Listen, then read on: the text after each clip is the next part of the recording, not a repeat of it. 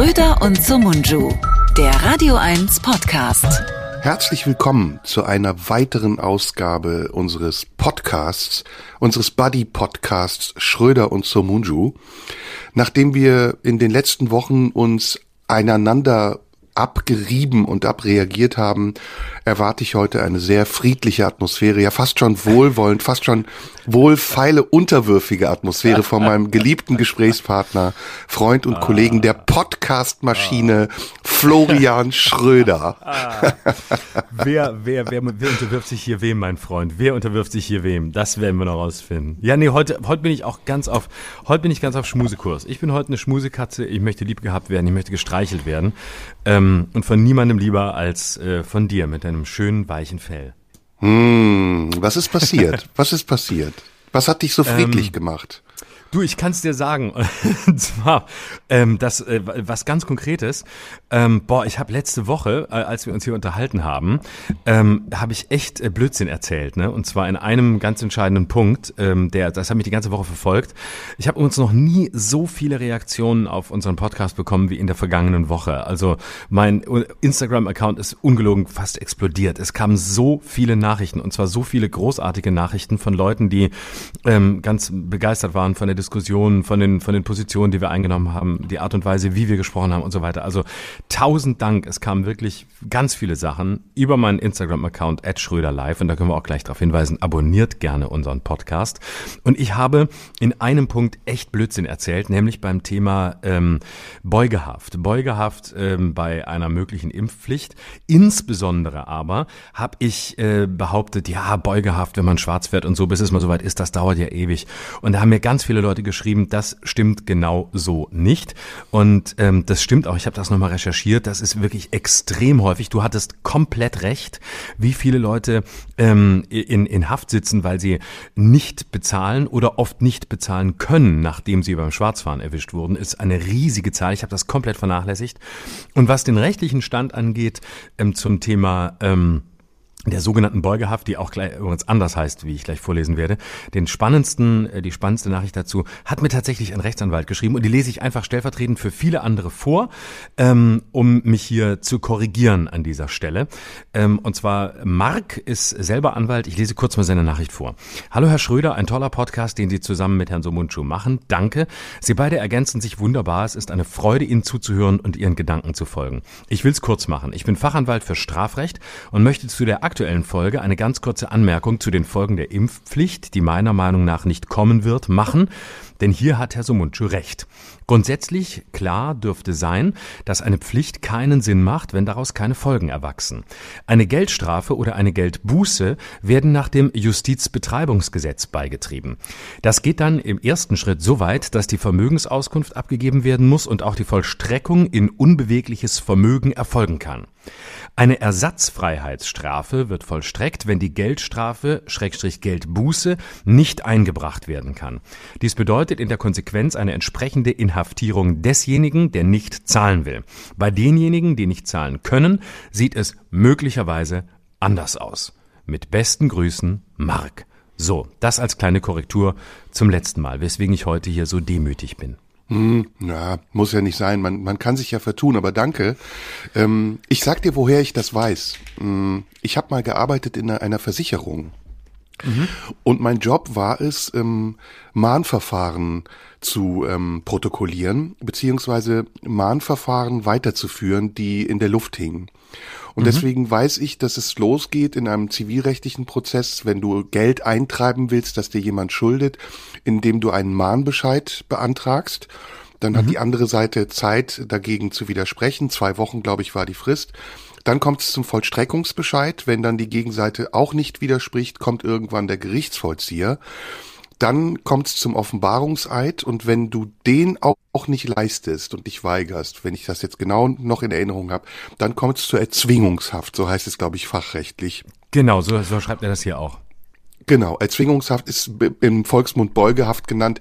Dann angebracht, wenn der ähm, Schuldner nicht zahlt und das auch nicht Ewigkeiten. Da gibt es bestimmte Tagessätze beziehungsweise Fristen ähm, und wenn die dann abgelaufen sind, wird dann neu entschieden. Also man kann es immer wieder erneuern. Zum Beispiel bei Gebühren ist es auch so. Es sitzt jetzt gerade jemand im Gefängnis, der ähm, die Rundfunkgebühren nicht gezahlt hat, aufgrund Stimmt. dieser Erzwingungshaft. Genau. Ein ganz bekannter Genau. Fall gerade. Aber gut, Ja, ja, genau. damit ähm, können wir das ja abschließen. Wir kriegen viel Post, ich übrigens auch. Und ähm, vielen Dank dafür. Das ist sehr wohlwollend kritische Post in der Regel. Mm, Manchmal ist es auch ein bisschen mm, provokant und spalterisch. Dann wird sich bei mir über dich beschwert. Das muss ich hier mal öffentlich sagen. Das bringt überhaupt nichts. Denn ich, ich behalte meine Meinung über dich, nämlich, dass ich dich sehr schätze und mag. Und auch wenn wir unterschiedlicher Meinung sind, ändert sich daran nichts. Gerade weil du manchmal anderer Meinung bist und auch die Werf hast, die hier souverän zu vertreten, so wie ich ja dir gegenüber auch, ähm, ist das ein festes Band zwischen uns, was sich nicht nur Freundschaft nennt, sondern auch Respekt und Achtung vor der anderen Meinung. Ja, bisschen ist manchmal so wie bei, wie, wie bei Kindern, die, die quasi immer zum anderen Elternteil laufen, um zu sagen, der Papa lässt mich aber nicht oder die Mama lässt mich und nicht. Bei uns heißt es dann, ja, aber wie kannst du denn mit dem Serda noch reden? Wie kannst du denn immer, dass du da immer noch die Geduld hast mit dem, da ist doch nichts. Und umgekehrt dann wahrscheinlich bei dir und der Schröder, der Systemling und das, was unterhältst du dich überhaupt mit dem? Das hast du doch gar nicht nötig, das ist doch nicht dein Niveau. Es bringt nichts, uns gegeneinander auszuspielen. Wir sind wirklich die perfekten Eltern, uns spielt man nicht gegeneinander aus.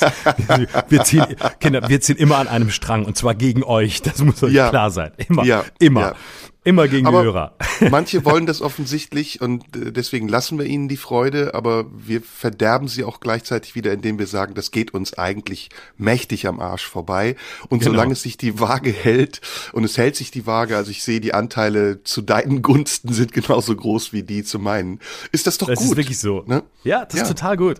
Und äh, es sind wirklich, es, man kann sagen, die, die Reaktionen, die so kamen, sind wirklich gedrittelt. Ein Drittel sagt einfach, ähm, nein, nicht ganz. Es sind 50 Prozent, die einfach total begeistert sind von der Diskussion und ähm, die sich gar nicht unbedingt auf eine Seite schlagen wollen oder das mindestens gar nicht äußern wollen, sondern es einfach toll finden, worüber wir reden und wie wir es tun und in welcher Form wir es tun. Immer wieder auch Leute, die sagen, es ist äh, einfach äh, eine Art und Weise, miteinander zu, zu reden, trotz manchmal äh, unterschiedlicher Positionen, die selten geworden ist. Das sind so 50 Prozent und die anderen teilen sich dann auf in 25 Prozent auf meiner Seite und 25 Prozent auf deiner Seite und genauso soll es ja auch sein. Ja, und irgendwie gibt's ja auch ein Abbild der Zerrissenheit, äh, die wir im Moment haben in der Gesellschaft. Und die Themen, die wir besprechen, repräsentieren das ja. Und wir haben das hier ganz oft schon gesagt, aber man kann es nicht oft genug sagen. Wir denken gemeinsam laut, und zwar in den leeren Raum hinein. Und ob dann manchmal die Möbel an der falschen Stelle stehen, das äh, spielt in dem Moment, in dem wir es tun, keine Rolle. Wir rücken sie ja dann auch wieder gerade, so wie heute. Und ähm, die Geduld, die wir miteinander haben, die wünsche ich auch unseren Zuhörern mit uns. Genau. Sag Und- mal. Und auch, Ja, mal, viel- und auch mal eben, wie ich letzte Woche, so einen Fehler äh, zu machen, so einen inhaltlichen. Und ähm, äh, ja, dann sagt man es eben in der Woche drauf. Und das ist Genau. hier kein Podcast, der in, in journalistischer äh, Präzision immer arbeitet. Wir versuchen das und wir versuchen nichts Falsches zu sagen. Aber ähm, es unterläuft uns, genau wie es Menschen in einem Gespräch unterläuft. Ähm, und deswegen sind wir immer, immer sehr, sehr dankbar, wenn ihr irgendwas merkt, wenn euch irgendwas auffällt, wenn ihr sagt, oh, das ist aber Quatsch gewesen. Ich war super dankbar über die vielen Nachrichten, beispielsweise zu diesem Thema, weil ähm, es ist ja ein lernender Prozess für uns wie für alle anderen auch. Ich habe drei Sachen vorbereitet und du kannst dir eigentlich was aussuchen. Du hast aber sicher auch was vorbereitet, schätze ich, oder? Natürlich, na klar. Ähm, ich bin auch sicher, dass es wieder Parallelen gibt. Ne? Wir haben das oft, dass wir dann das Gleiche uns vorschlagen. Pass auf, ich mach dir mal, ich sag dir mal im Vorhinein diesmal, worüber wir sprechen könnten. Ähm, also ein Spiel wäre, wir spielen Anwalt des Teufels. Ähm, wir suchen uns ein Thema raus und dann verteilen wir unsere Rollen und sprechen aus den Rollen heraus über das Thema. Aber richtig brutal und konsequent. Okay. Das wäre das eine. Das zweite ist, ähm, wir sagen uns, was uns an uns stört und was wir an uns mögen. Aber ohne, dass wir darum feilschen, sondern wir sagen es wirklich bedingungslos und geradeaus. Können wir auch gerne Also an, machen. an uns, an uns selbst. Du an dir und äh, ich an mir. Nee, mir an dir. Also was mich an dir stört. Okay, geil.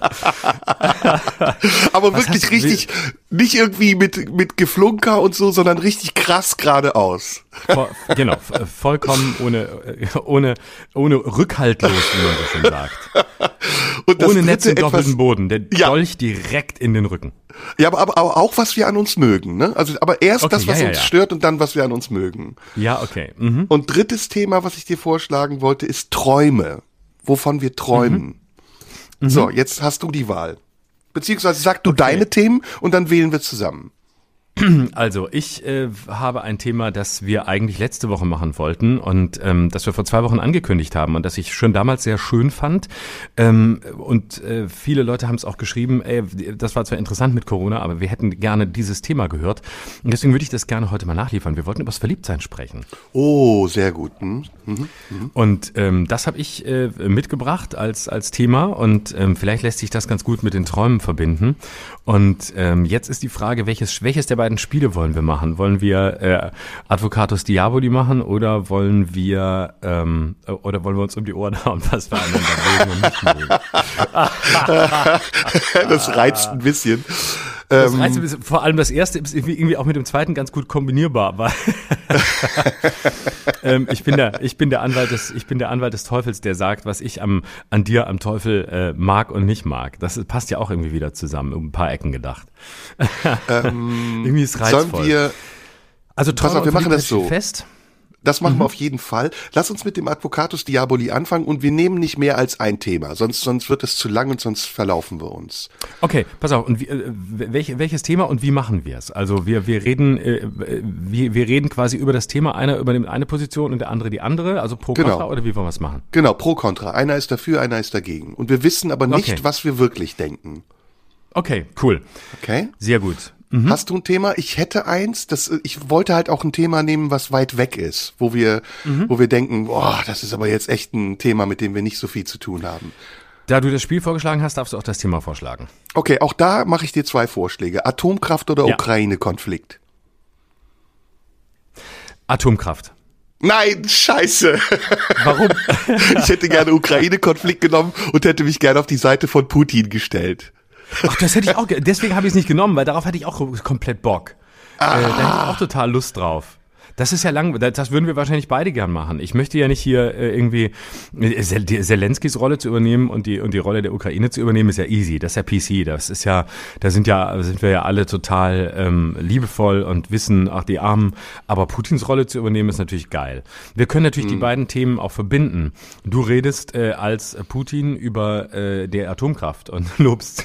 Ja, nee, wir kreuzen die. Wir kreuzen die. Ähm, äh, warte mal, wenn man Putin-Fan ist, müsste man ja gegen Atomkraft und für Gas sein, ja, ne? Richtig, genau.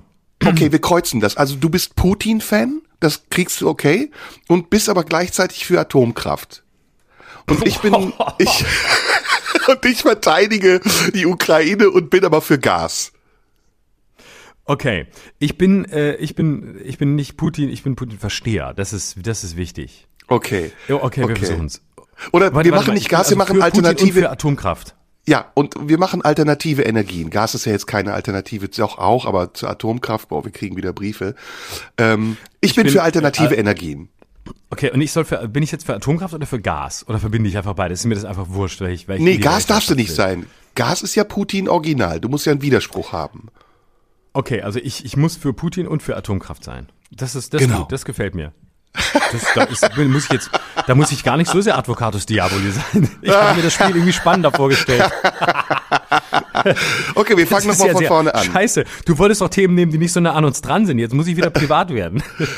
Ja, aber wir behalten es, oder? Ja, ne? Oder soll ja, man kontroverse ja, Nee, okay, dann Nein, fangen wir nochmal von vorne an. Ist doch, ist doch super. Okay, gut. Also.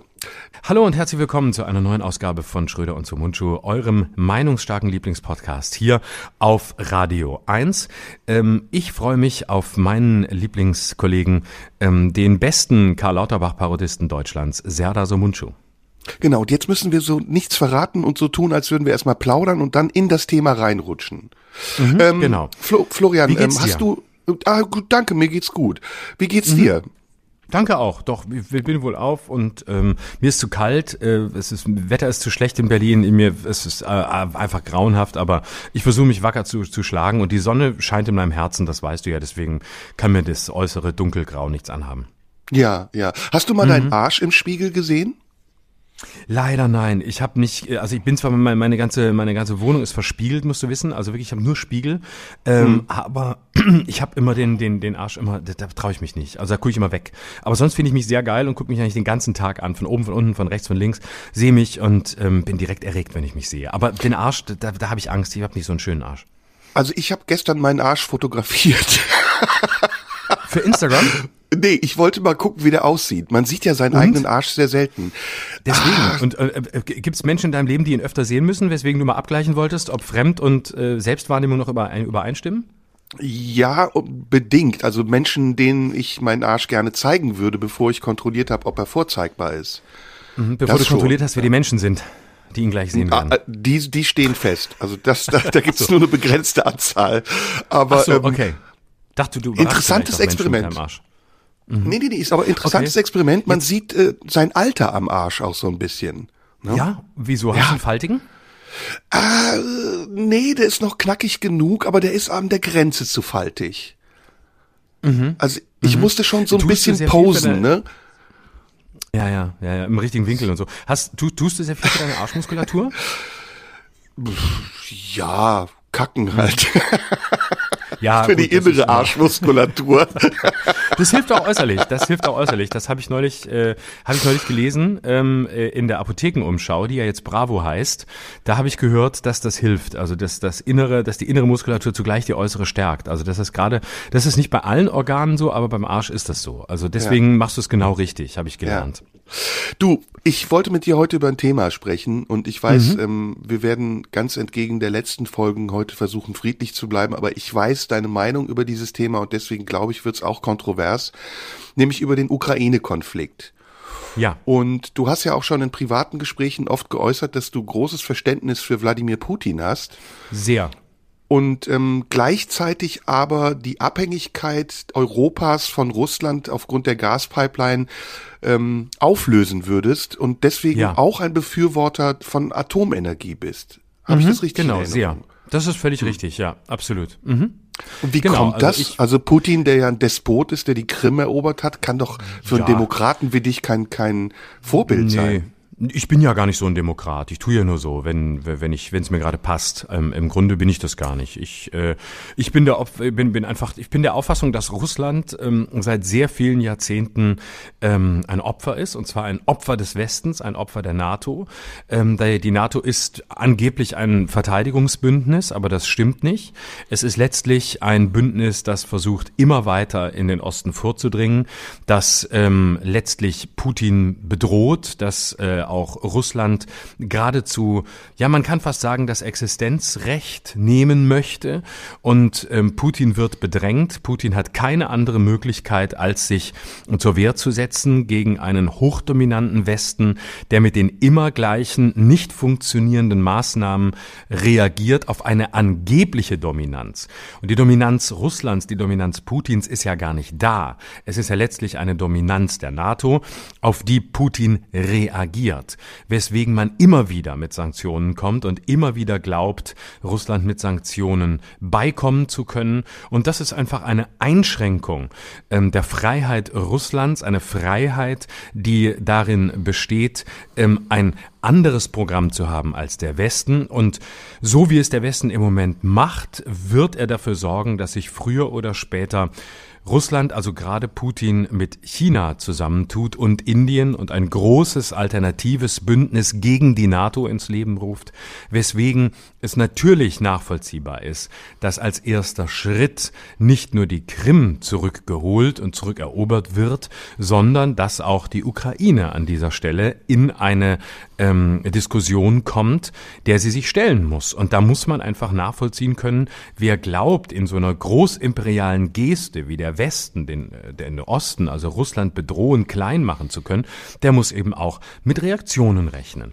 Und ähm, wir in Deutschland wiederum, wir glauben, dass wir da auf der Seite der Guten stehen, auf der Seite der Richtigen stehen. Wir glauben, dass wir ähm, Putin einhegen müssen, dass wir da einen lupenreinen Autokraten haben, so wie wir auch glauben, dass wir uns abhängig machen müssen ähm, und so tun, als seien wir unabhängig, aber wir sind es nicht. Und ich glaube, dass wir Genau deswegen ähm, auch wieder zur Atomkraft zurückkehren müssen. Atomkraft sorgt dafür, dass wir weniger CO2 verbrauchen. Das wird immer ähm, verschwiegen, gerade in den großen Debatten, gerade in den großen Debatten der Grünen, die dann immer so tun, ja, grüne Atomkraft kann es nicht geben.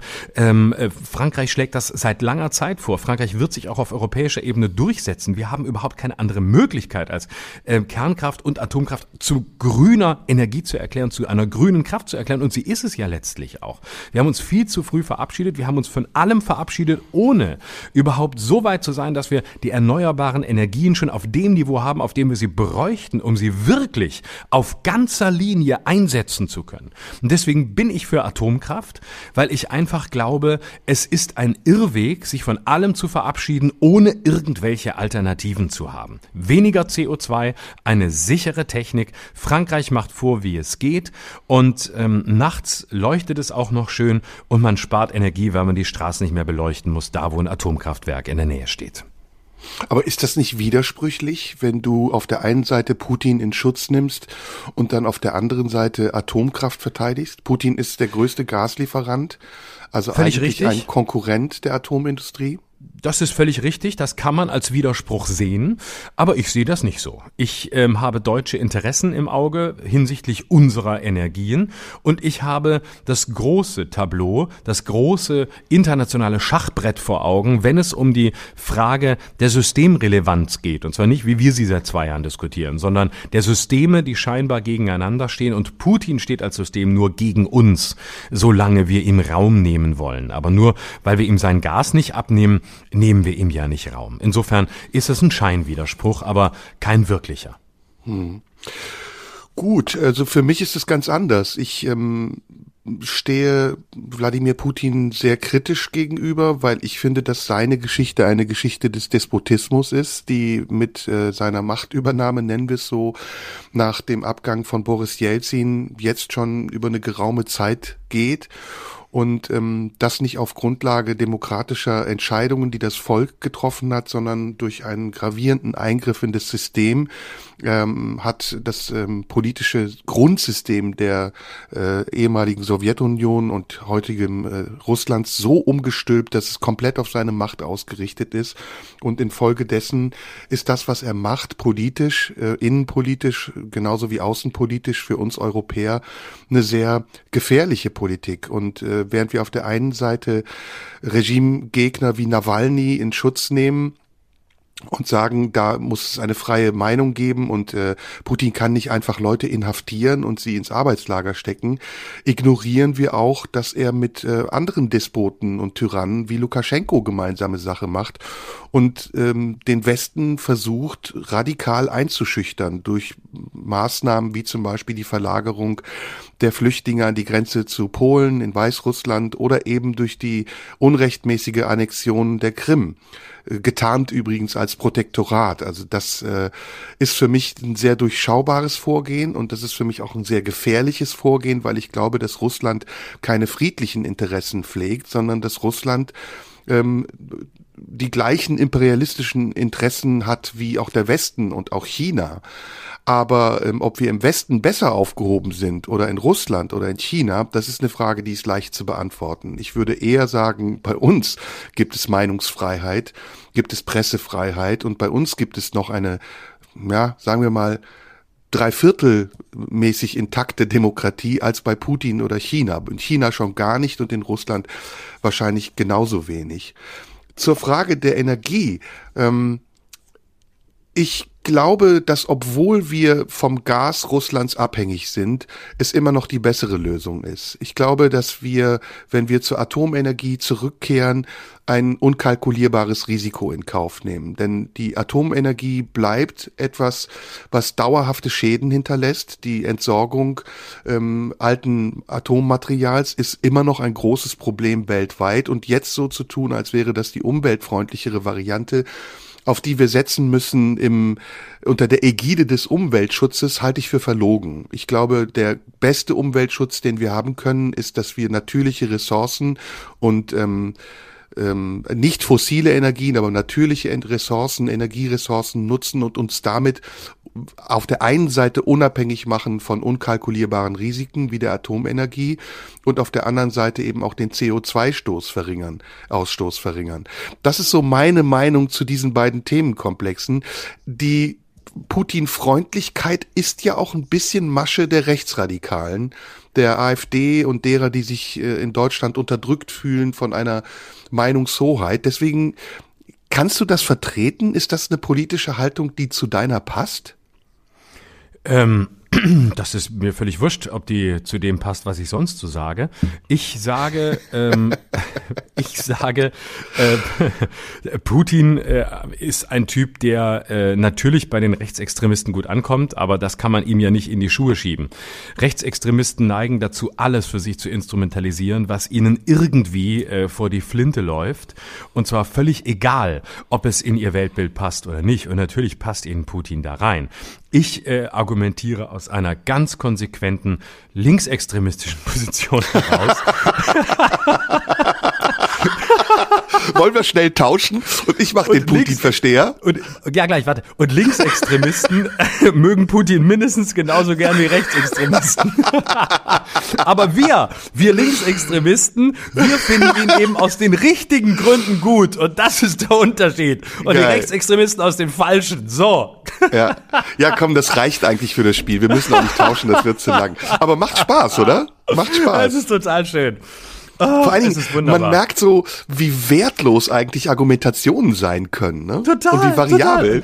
Das, das, ist total geil. Das ist wirklich so wie so, ein, wie so ein Debate Club in Großbritannien. Und das ist ja auch total geil. Du nimmst einfach mal irgendeine Position ein, die überhaupt nicht deine ist. Und das Geile ist halt wirklich die einzunehmen, die überhaupt nicht deine ist. Und dann versuchst du einfach mal aus der Gegenrichtung heraus zu argumentieren. Und ich habe jetzt einfach gedacht, ich nehme mal alle Argumente, die ich von Peter Scholl-Latour noch in Erinnerung habe. Und und mach sie ein bisschen, äh, zieh sie einmal kurz durch die aktuelle Suppe und, und äh, bring sie ein bisschen äh, auf die Höhe der Zeit, soweit das geht, und dann mal gucken, wo sie hinführt. Aber, aber lass mal ernsthaft kurz ähm, abgleichen. Also ich glaube, ein Teil dessen, was du gesagt hast, ist auch deine Meinung, oder? Ist übrigens auch meine Meinung. Ja, das, das Ding ist ja, du, es, es gibt ja, ja da kein, kein richtig und falsch und kein, äh, kein Schwarz-Weiß. Äh, natürlich ist, gibt's darin einen Kern, wo ich auch sagen würde, da gehe ich mit. Äh, ich würde aber niemals so, niemals so weit gehen, wie ich gerade gegangen bin. Ich würde niemals das, was, was Putin tut ähm, und sein, sein Gebaren und das, was du gerade völlig zu Recht angemerkt hast, nämlich, dass es einfach ähm, mindestens genauso imperialistisch ist, wenn man den alten Begriff nutzen will, wie das, was der Westen tut. Ähm, ich würde niemals sagen, sagen, äh, was, was, was tatsächlich die Leute sagen, die ich jetzt gerade gespielt habe, nämlich, naja, der Westen ist ja im Grunde schuld. Putin kann ja gar nicht anders. Russland kann ja gar nicht anders. Die müssen ja so agieren. Wir zwingen sie dazu. Also quasi diese, äh, diese, diese Täter-Opfer-Umkehr. Äh, man muss das alles verstehen, weil wir drängen den ja nur noch an den Rand. Da gibt's einen wahren Kern, aber das entschuldigt eben nicht das Gebaren, was Putin an den Tag legt. Wie ist hm. es bei dir? Also ich sehe es auch sehr ähnlich wie du. Ähm ich glaube, Russland kann sich nicht bieten lassen, dass die NATO bis an die äußerste Grenze geht und ähm, an Russlands Grenzen anstößt. Das können die sich einfach nicht bieten lassen. Das hat Putin in einem Interview auch eigentlich ganz gut wiedergegeben, als er gesagt hat, wenn wir damals ähm, als Warschauer Pakt mit Kanada gemeinsame Sache gemacht hätten und unsere Truppen stünden an der Grenze zu den USA, dann hätten wir das gleiche Problem. Ähm, das ist jetzt zugespitzt. Ne? Das ist natürlich eine sehr grobe Vereinfachung des Problems. Ich glaube, dass die Interessen der Europäer da ähm, sehr vielschichtig sind und dass sie da nicht mit offenen Karten spielen und dass sie da eine Tradition äh, einer europäischen Politik weiterführen, die sehr unsäglich ist, nämlich in Konfliktgebieten Minderheiten wissentlich zu unterstützen und ihnen Hoffnung zu machen, um auch ähm, Bewegung zu erzeugen gegen einen, einen Pol, der vielleicht eine Bedrohung sein könnte. In diesem Fall ist es Russland. Und dann aber diese Kräfte, die man dort unterstützt hat, im Zweifelsfall im Stich zu lassen. Und das haben wir in Jugoslawien gesehen, das haben wir in Afghanistan gesehen, das ist in der Türkei versucht worden, das ist in Iran, im Irak, überall ist es eigentlich immer die gleiche Politik, die der Westen betreibt. Und dass sich Putin dagegen wehrt, ist verständlich. Aber jetzt ist halt die Frage, wen verteidigt man eigentlich indirekt noch, wenn man auf Putins Seite steht? Und deswegen ja. fand ich die Frage der Menschenrechte, Nawalny, die Unterdrückung politischer Gegner ja. ähm, sehr, sehr wichtig. Denn das kann ja nicht unser Anliegen sein, dass wir eine genau. Politik unterstützen, die hochgradig, äh, ja, diktatorisch ist, noch nicht mal autokratisch, ist eine diktatorische Politik, die ähm, gefährlich ist, auch für den Westen. Und deswegen muss meiner Meinung nach eine Entschärfung stattfinden.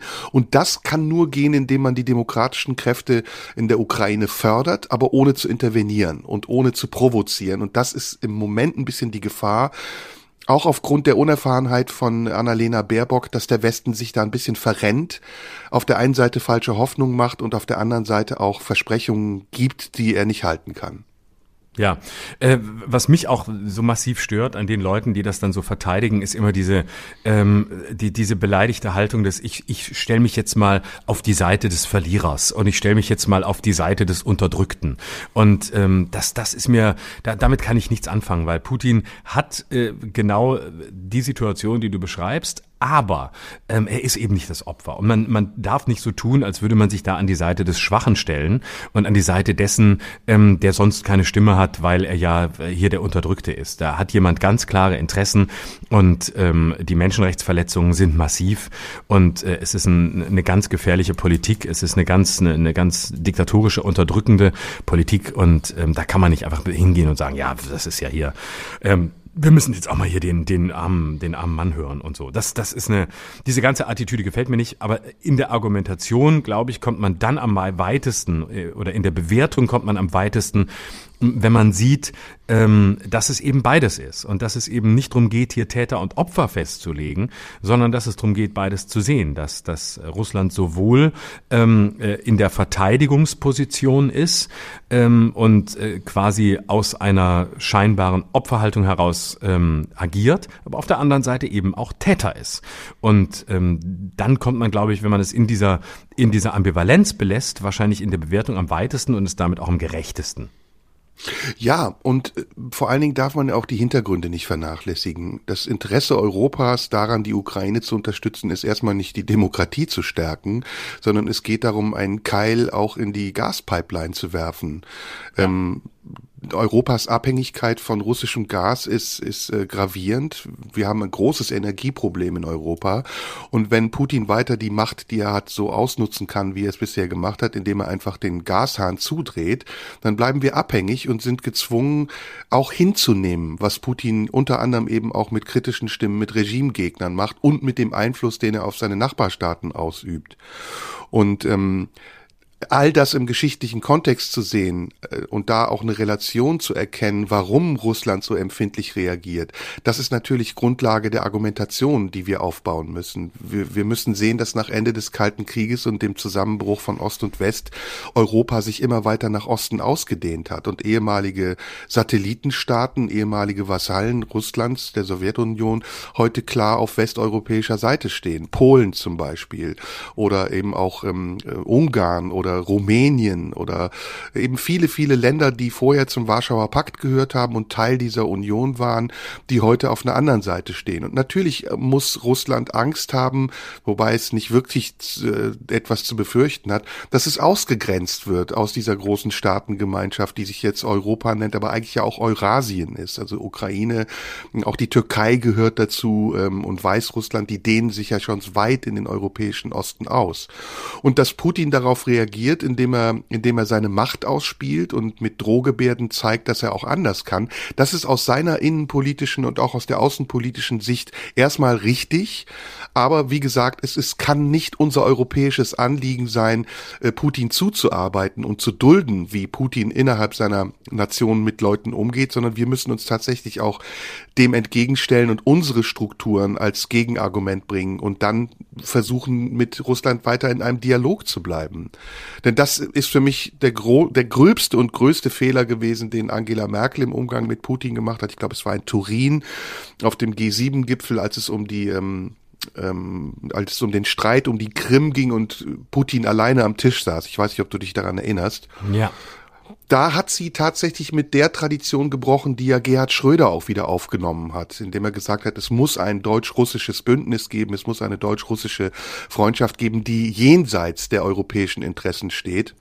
Und ich bin da nicht sicher, wie das jetzt weitergehen wird, gerade mit Lukaschenko, der ja auch eine Loose Gun ist und der ja in einer wichtigen Pufferzone ähm, auch auf seine Art und Weise Macht ausüben kann, wie er ja demonstriert hat, ist das ein offenes Spiel, was wir da gerade haben. Und ich würde mir wünschen, dass die Europäer, wie gesagt, da keine falschen Versprechungen machen. Denn am Ende bleibt das ukrainische Volk alleine. Und dann wird es auch nicht die Unterstützung Europas bekommen. Das haben wir oft erlebt. Und dann wird es da zu verheerenden Folgen kommen. Und das würde ich ja. gerne vermeiden.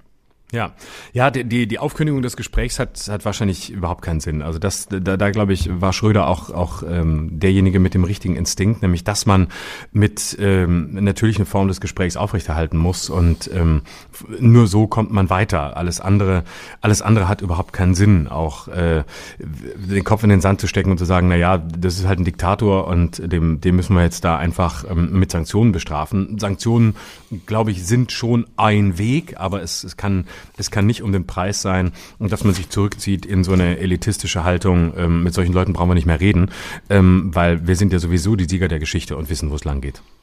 Mhm. Sag mal, ich ähm, habe gerade, als wir gesprochen haben, überlegt, ähm, auf so einen Nebenzweig dieses Themas zu gehen, nämlich der Frage, ist Biden eigentlich ein guter Präsident, nochmal auf den Zahn zu fühlen? Mhm. Ähm, ich glaube, wir erleben im Moment einen Wandel in der amerikanischen Außenpolitik, der neues Vakuum erzeugt. Und das haben wir nicht nur in Afghanistan gesehen, wo der Beschluss, den ja übrigens Donald Trump getroffen hat, vor Joe Biden die amerikanischen Truppen abzuziehen, verheerende Folgen hatte und immer noch hat, von denen wir im Augenblick nur weniger wahrnehmen. Ähm, es gilt aber genauso für andere Konfliktgebiete im Nahen Osten, in Nordafrika, die jetzt noch brach liegen, von denen wir nicht viel mitbekommen. Libyen zum Beispiel ist ein großes Thema, über das wir kaum mhm. sprechen. Ja. Und eben auch den Umgang mit Russland. Und ich habe mich gefragt, ist mal ganz plump gefragt, für unsere europäischen Interessen ein demokratischer amerikanischer Präsident wie Joe Biden förderlicher oder brauchen wir jemanden wie Donald Trump, der da ganz klare Linien zieht und im Grunde genommen die amerikanische Außenpolitik ja auch entschärft hat, wenn man es genau nimmt? Hm, also, das ist eine gute Frage. Ich, ähm, ich bin der Auffassung, dass wir mit einem äh, demokratischen Präsidenten insgesamt äh, besser fahren als mit einem republikanischen, vor allem wenn er ähm, vom Kaliber eines Donald Trump ist, der ja letztlich äh, im Grunde nur das Interesse hat, ähm, Amerika in den Fokus zu nehmen und bei dem man irgendwie jeden Morgen aufwacht und denkt, äh, oh Gott, hat er schon wieder getwittert, hat er schon wieder irgendeine, irgendeine Pressekonferenz gegeben und wo man in so einem permanenten Alarmzustand eigentlich ist, was fällt ihm heute wieder ein? Und ähm, ich halte das für den, ähm, ich halte das für den, für den gefährlicheren Weg grundsätzlich, weltpolitisch für uns Deutsche, für uns Deutsche, das wäre ein Scheißsatz. Für uns Deutsche, für mich als AfD-Anhänger. Nee, für, für Europa, äh, ich halte einen, einen demokratischen Präsidenten ähm, schon deshalb für, ähm, für die bessere Wahl unter den vielleicht schlechten, weil man, weil es schlicht sich gezeigt hat, dass es Präsidenten sind, mit denen man mindestens ähm, auch da wieder äh, im Gespräch sein kann. Also ich halte einen Joe Biden oder einen Obama in vielen Fragen, bei allen Fehlern, die beide haben, die auch Obama ja gemacht hat, immer noch für die kompetenteren und für die ähm, weitsichtigeren Ansprechpartner für andere Kontinente, insbesondere für Europa. Ich denke, dass man da nicht nur den Fokus auf die Außenpolitik setzen darf äh, bei, bei so einer Figur wie Trump, sondern dass man quasi das Gesamtpaket sehen muss. Und das Gesamtpaket heißt, ähm, ich überlege mir morgens um 5.30 Uhr, wer heute mein Feind ist und gegen wen ich vielleicht morgen früh um 6.30 Uhr Krieg führen will. Ähm, jetzt mal überspitzt formuliert. Und ähm, das ist, äh, ein, das ist eine, eine, ein Regierender, der quasi nicht erreichbar ist oder der fast, der, der mit Argumenten fast nicht erreichbar ist. Und wenn wir auf der anderen Seite schon mit Putin und Xi Jinping beschäftigt sind, dann ist es doch wenigstens gut, auf der anderen Seite jemanden zu haben, mit dem man reden kann und der vielleicht ohne Zweifel andere Interessen hat als wir. Und man hat ja gesehen, dass die, dass die Interessen von Joe Biden und Trump äh, gerade was die Bedeutung Amerikas und die Vormachtstellung Amerikas angeht, gar nicht so weit voneinander entfernt sind, wie man lange dachte. Es gibt natürlich fundamentale Unterschiede, aber ähm, im Kern ist es auch eine Sache der Kommunikation und Biden tritt eben nicht in der Radikalität auf. Biden ist integrativer und auch das spricht für mich eher für einen demokratischen Präsidenten, aber ähm, die, die Interessen sind nicht so weit voneinander entfernt. Also ich bin im Zweifel für den Demokraten Demokraten. Das, was ich mitkriege bei, bei Biden, ist aber eher, dass er glaube ich, die Chancen, die jetzt gerade bestehen würden in der, in der Post-Trump-Phase, in dieser Entspannungsphase, also gerade jetzt die erste Hälfte ähm, seiner, seiner Amtszeit bis zu den Midterms, wo sich dann schon wieder sehr viel ähm, entscheiden kann, dass er die nicht so nutzt, wie er es vielleicht könnte. Also ich habe sehr stark den Eindruck, er setzt drauf, ähm, wir entspannen uns, indem ein Präsident da ist, der nicht täglich eine Pressekonferenz gibt und bei dem man nicht weiß, was er sagt, sondern der berechenbar ist und der ähm, ruhig äh, vor sich hin regiert, ohne zu verunsichern. Und ich fürchte gerade, dass das ähm, insgesamt nicht reichen wird, um äh, auch in vier Jahren wiedergewählt zu werden oder einen anderen demokratischen Präsidenten oder eine andere demokratische Präsidentin nach sich ziehen zu können. Jetzt sind wir uns ja beide einig, ne? Also wir sind ja eher auf der Seite der Demokraten, deswegen wäre es jetzt seltsam, wenn wir plötzlich Trump in Schutz nehmen. Aber ähm, wenn wir Auch mal das kann diesem, man, wenn man will. ja, wir sind ja noch ähm, indirekt bei unserem Denkspiel und bei dem Muster, das wir vorgegeben hatten. Ähm, ich glaube, das haben wir auch schon festgestellt, dass Amerika dass die USA, die repräsentiert werden von einem Präsidenten, der die ureigenen Interessen vertritt und die auch aggressiv nach außen vertritt, ein stabileres System, eine stabilere Weltordnung ähm, ergibt als ein US-amerikanischer Präsident, der versucht, schlichtend zu sein. Und das ja auch nicht wirklich ist. Also wenn wir nochmal in die Obama-Ära zurückblicken, dann hat ja hm, Barack Obama das, was seine Vorgänger gemacht haben, versucht zu korrigieren, indem er die Konflikte, die die US-Amerikaner von außen versucht haben zu lösen, nach innen verlagert hat. Und das, was ich eben beschrieben habe, eben den, den Kräften im Land, den, den ähm, oppositionellen Kräften im Land das Gefühl gegeben, dass sie mit US-amerikanischer Unterstützung sich auflehnen können. Der arabische Frühling war nichts anderes als ein mit amerikanischer Unterstützung angeregter Aufstand gegen die Machthaber. Und das ist ja gründlich schiefgegangen, wie wir wissen. Das ist in Ägypten schiefgegangen, weil sich die Kräfte verselbstständigt haben, erst unter Morsi, dann unter Sisi und das Ganze so kollabiert ist, dass es jetzt noch viel schlimmer ist, als es vorher war. Und es ist auch in anderen Ländern schiefgegangen, äh, wie zum Beispiel im Irak oder eben genannt in Afghanistan. Und die Frage ist jetzt nochmal, um auf Putin zu sprechen zu kommen, Stellen wir uns mal vor, Donald Trump wäre noch an der Macht, ob Putin sich das trauen würde, was er jetzt macht. Ich glaube, das macht er, weil er weiß, dass Joe Biden auch ein schwacher Präsident ist und er sich das leisten kann, so aufzutreten. Hm, ich weiß es nicht. Meinst du? Also das würde ja in der in der Konsequenz bedeuten, dass wir ähm, quasi auf der anderen Seite, also auf der amerikanischen Seite, einen mindestens genauso autoritären Präsidenten brauchen, wie wir ihn im Moment auf der russischen haben. Ähm, das würde ja eigentlich einer ähm, Eskalationsspirale das Wort reden, weil man dann quasi in einer Drift wäre, die ausschließlich für Radikalisierung sorgt und die quasi ähm, die Waffen aufstellt und sagt so ähm, nur wenn zwei Leute sich gegenüberstehen, die in ihrer äh, Demokratieverachtung halbwegs auf Augenhöhe sind, dann ähm, hegen wir den Konflikt ein. Lassen wir ihn damit nicht eher eskalieren? Naja, das klingt jetzt paradox, da gebe ich dir recht, aber wenn du dir mal anschaust, was zu Zeiten Donald Trumps los war, dann ähm, haben sich Leute wie Erdogan oder Putin oder in Nordkorea oder in China nicht so schnell getraut, den Molly zu machen, weil sie wussten, da ist ein Verrückter an der Macht und gegebenenfalls drückt er auf den falschen Knopf und dann haben wir hier einen riesen Konflikt.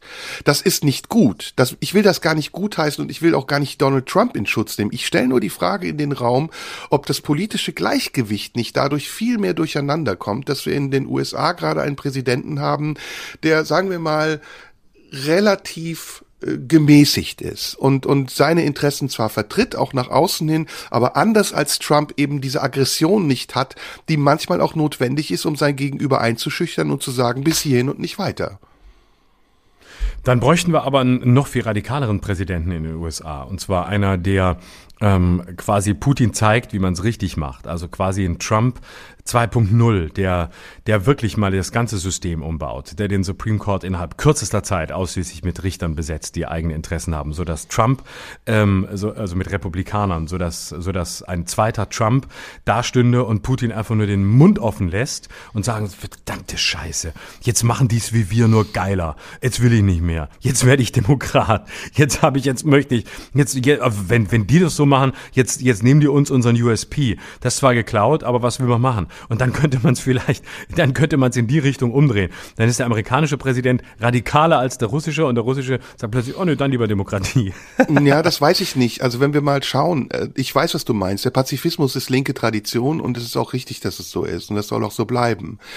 Aber der, Pazifismus, der Pazifismus kann nicht dazu führen, dass wir ähm, autoritäre Staaten dadurch schalten und walten lassen, wie sie wollen. Und jetzt kommen wir zu einer ganz interessanten Querverbindung zu 1998, als nämlich Gerhard Schröder und Joschka Fischer in einer rot-grünen Regierung ähm, ein ganz großes Problem hatten. Sie mussten nämlich Krieg führen, und zwar gegen Serbien mhm. und auch Zivilbevölkerung beschießen mhm. lassen. Und das haben sie gemacht mit einer, wie ich finde, abenteuerlichen Argumentation. Aber sie haben es gemacht. Und da siehst du, dass dieser Konflikt, den wir wir gerade im groben theoretisch besprechen, tatsächlich auch latent immer vorhanden ist. Wie verhält sich die Linke im Umgang mit autoritären Staaten? Baut sie ähnliche Drohgebärden auf? Wird sie ähnlich autoritär? Oder gibt sie klein bei und verlässt sich auf das Funktionieren ihres eigenen Systems? Hm. Naja, also ich will überhaupt nicht den Pazifismus das Wort reden. Das ist äh, eine, eine schöne Idee, die, die natürlich sympathisch ist, aber die ihre Grenzen hat. Und wir wissen natürlich alle, dass, dass das auf Dauer nicht, nicht funktioniert. Also ähm, ich, ich bin nur, ich bin zurückhaltend bei allen Gedanken, die in, in Richtung einer, einer Remilitarisierung gehen und äh, quasi hoffen darauf oder darauf setzen, rein taktisch wie in einem Spiel, ähm, dass auf der anderen Seite ein ähnlich, ähm, ein, ein ähnlich extremer oder extremistischer Präsident vielleicht den Konflikt einhegen würde. Ich glaube, dass das, dass das eine Spirale ergibt, die gefährlich, die gefährlich ist. Und ähm, dass es ausgerechnet eine rot-grüne Regierung war 1998, die dann, die dann plötzlich in den Kosovo-Krieg ziehen musste, das, das war, das war natürlich abenteuerlich. Das hat sie ja auch, ähm, das hat sie ja auch viel, viel gekostet. Aber ähm, das war immerhin ja auch eine Regierung, die trotz dieser, trotz dieser Wolte und trotz der tiefen Widersprüche, insbesondere bei den Grünen, die noch 1998 im Wahlkampf gesagt haben, dass sie, ähm, dass sie die NATO auflösen möchten, ne?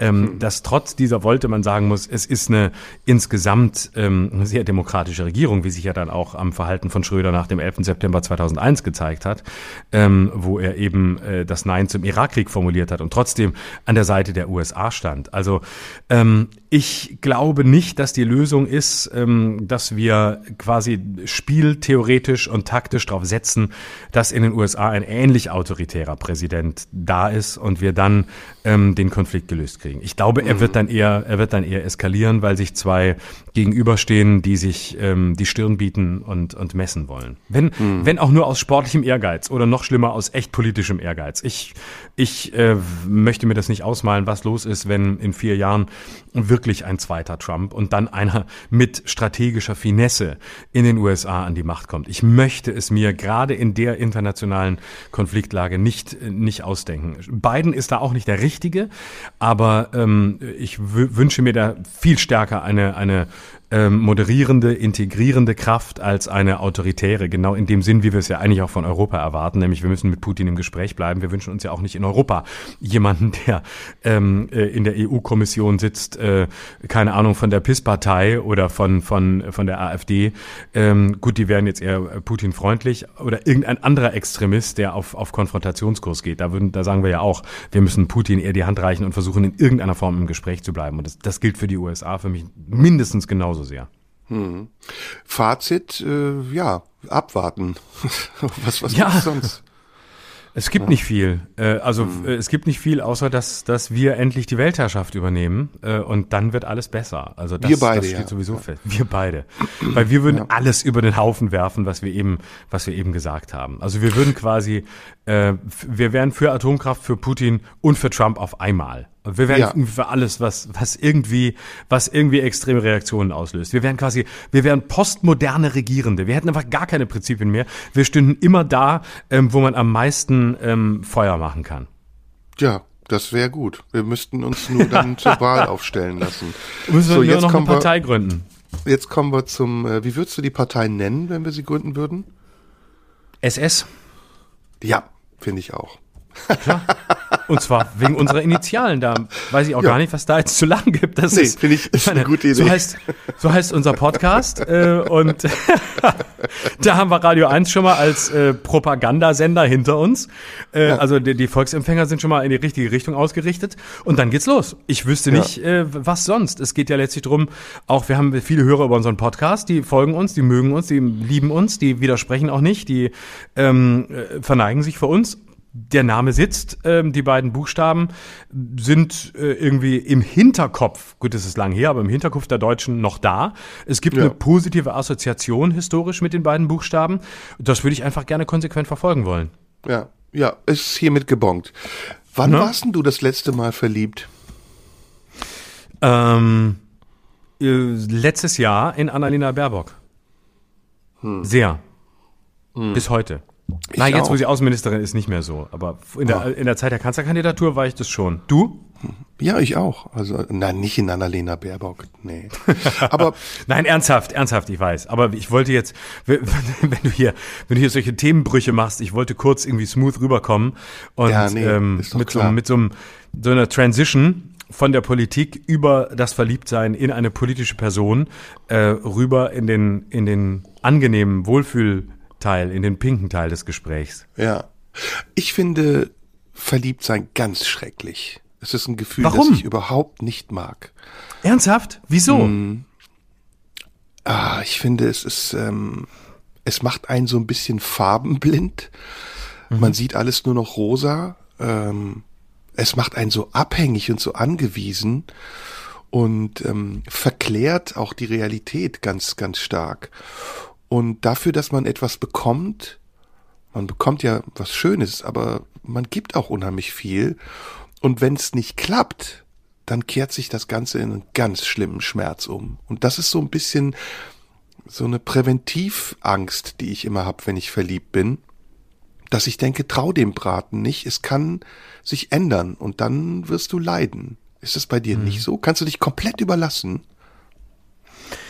Ähm, Sage ich dir gleich, ich würde gerne das noch genauer verstehen. Also ist es so, dass du sagst, ähm, oder ich verstehe es so, dass es für dich vor allem einen Kontrollverlust darstellt? Also, dass du ähm, in einer Situation bist, in der du sehr viel gibst, in der du, ähm, wie du sagst, farbenblind bist, blind vor Verliebtheit, sagt man ja auch so, dass du ähm, insofern einen Kontrollverlust erlebst, da du ähm, quasi einen rauschähnlichen Zustand erlebst, wenn du dich darauf einlässt, aber nicht weißt, worauf es hinausläuft und vielleicht dann, wenn die Verliebtheit nicht zu Liebe wird oder sich vorher ähm, wieder, ähm, wie, wenn sie vorher wieder verfliegt, dass du dann allein dastehst, dass du dann umso härter auf den, ähm, auf den Boden der Tatsachen kommst?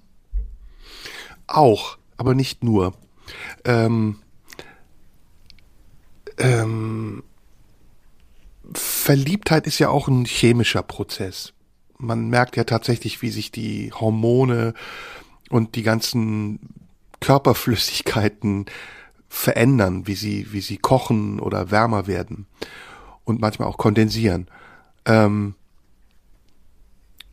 und dieser Prozess der, der Veränderung und der inneren Angleichung, der hat was von Kontrollverlust, weil dieser, diese innere Veränderung natürlich auch deine Sicht verändert und ähm, verklärt, wie ich eben gesagt habe, und dich auch ganz anders macht und im positiven Sinne erstmal bereichert und erfüllt und glücklich macht. Aber diese Kehrseite, von der ich eben gesprochen habe, also wie eigentlich eine sehr, sehr starke Droge, die man nimmt, die einem erstmal ein Glücksgefühl verschafft, aber man weiß schon in dem Moment, in dem man es nimmt, ah, ich könnte davon abhängig werden. Und wenn ich es dann nicht mehr bekomme, dann könnte ich auf ganz schlimmen Entzug kommen. Und dieses Wissen, das ich eben Präventivangst genannt habe, das macht für mich das Verliebtsein eher zu einer Gefahr als zu einer Versuchung. Ich, ich freue mich natürlich drauf, aber mh, ich habe immer eine gewisse Skepsis. Also es hängt auch sehr stark vom Gegenüber ab. ob das Gegenüber auch verliebt ist. Das ist natürlich eine Frage, die wir jetzt noch gar nicht besprochen haben. Guck mal, äh, da bin ich jetzt gerade von ausgegangen. Okay, weil es gibt ja auch das unglückliche Verliebtsein oder das etwas genau. unglückliche Verliebtsein. Oh ja. Mhm. Ne? Etwas kann sich auch verändern. Man kann ja am Anfang gemeinsam verliebt sein und plötzlich entfernt sich der oder die andere und dann merkt man, man mhm. ist mehr verliebt und es wird plötzlich ein Ungleichgewicht. Mhm. Und es bedarf schon eines großen Zufalls und großen Glücks, um gleich verliebt zu sein und sich so sehr darauf verlassen zu können, dass man auch loslässt und sagt, okay, jetzt tauche ich komplett ein, egal was passiert. Mhm. Ähm, lass uns das, das unglückliche Verliebtsein vielleicht mal für einen Moment noch rauslassen und, und separat besprechen. Jetzt gehen wir mal von dem Verliebtsein aus, ähm, das erwidert wird. Ähm, also dass das Verliebtsein, bei dem man sich dann einlässt und bei dem man vielleicht auch ähm, ja darauf hofft, dass das äh, mehr draus, dass mehr draus wird.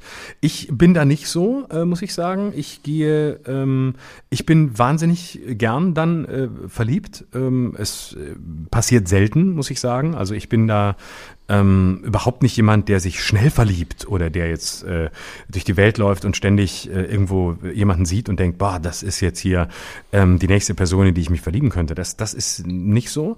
Ähm, es hat auch äh, mit dem Alter abgenommen.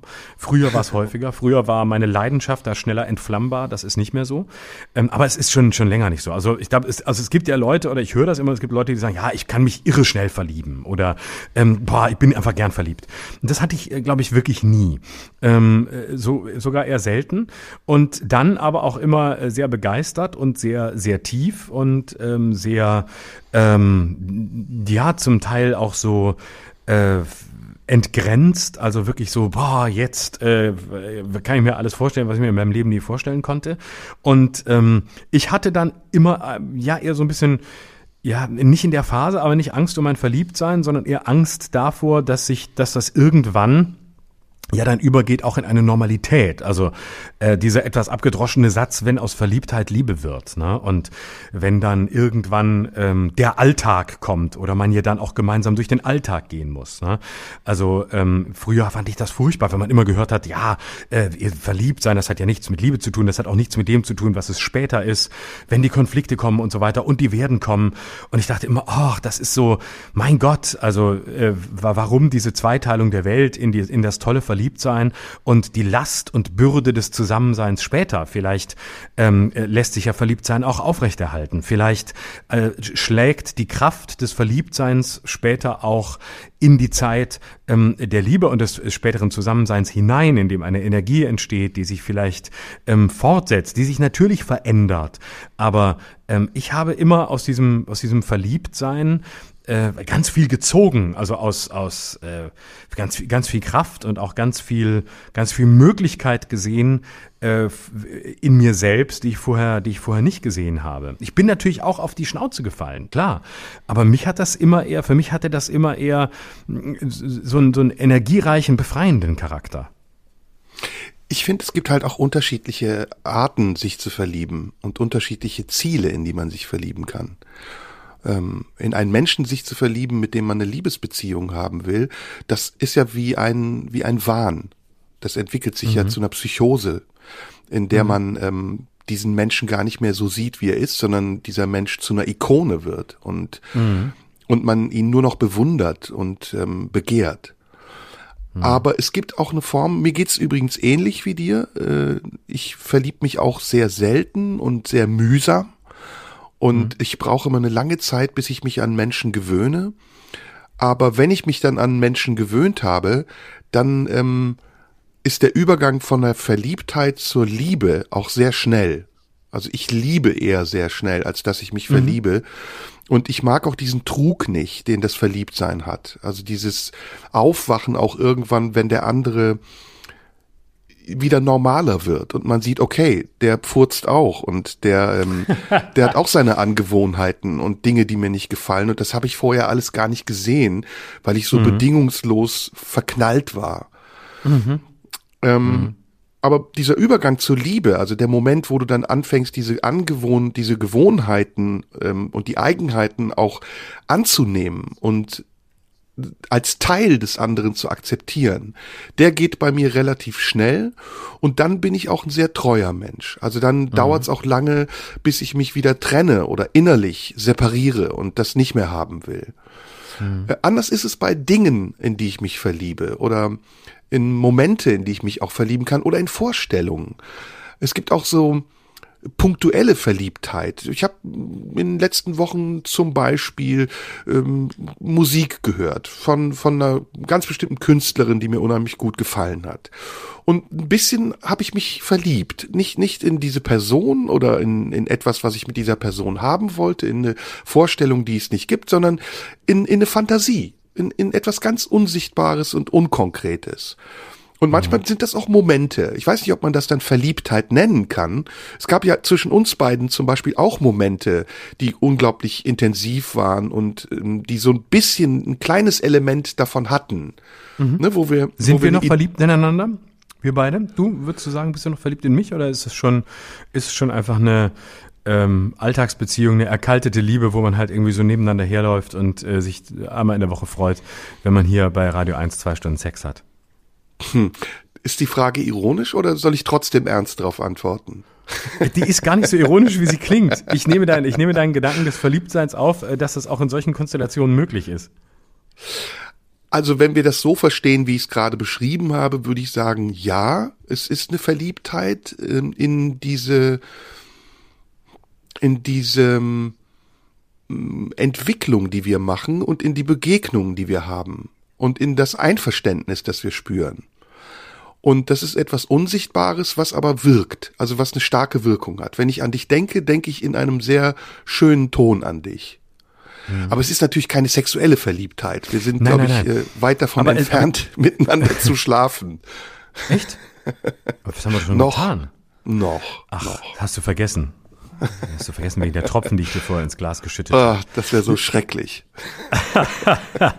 aber das, äh, nein, aber das führt auf, einen, auf einen Punkt, den ich auch ganz wichtig finde. Und zwar, äh, ich habe nie unterschieden zwischen zwischen Verliebtsein und äh, und und dem und der Phase danach, sondern ähm, für mich sind das fließende Übergänge immer gewesen. Also ich habe ab einem relativ frühen Zeitpunkt, ähm, in dem ich Menschen kennengelernt habe, in die ich mich verliebt habe, auch immer nach dem nach dem Abgrund gesucht, äh, nach dem äh, äh, nach dem, was nicht rosarot ist oder war, ähm, weil mich das mindestens genauso angezogen und fasziniert hat. Also dieses ganz carte blanche mäßige, man lernt sich kennen, man ist total verliebt und der andere ist perfekt und ähm, der furzt nicht und der muss nicht auf Klo und der wird immer nur schön sein und der wird immer nur edle Gedanken haben und und mich bereichern und spannend sein. Also all das, das war, das ist natürlich immer da. Aber wenn es nur das gewesen wäre, hätte mich das, glaube ich, noch gar nicht ins Verliebtsein gebracht,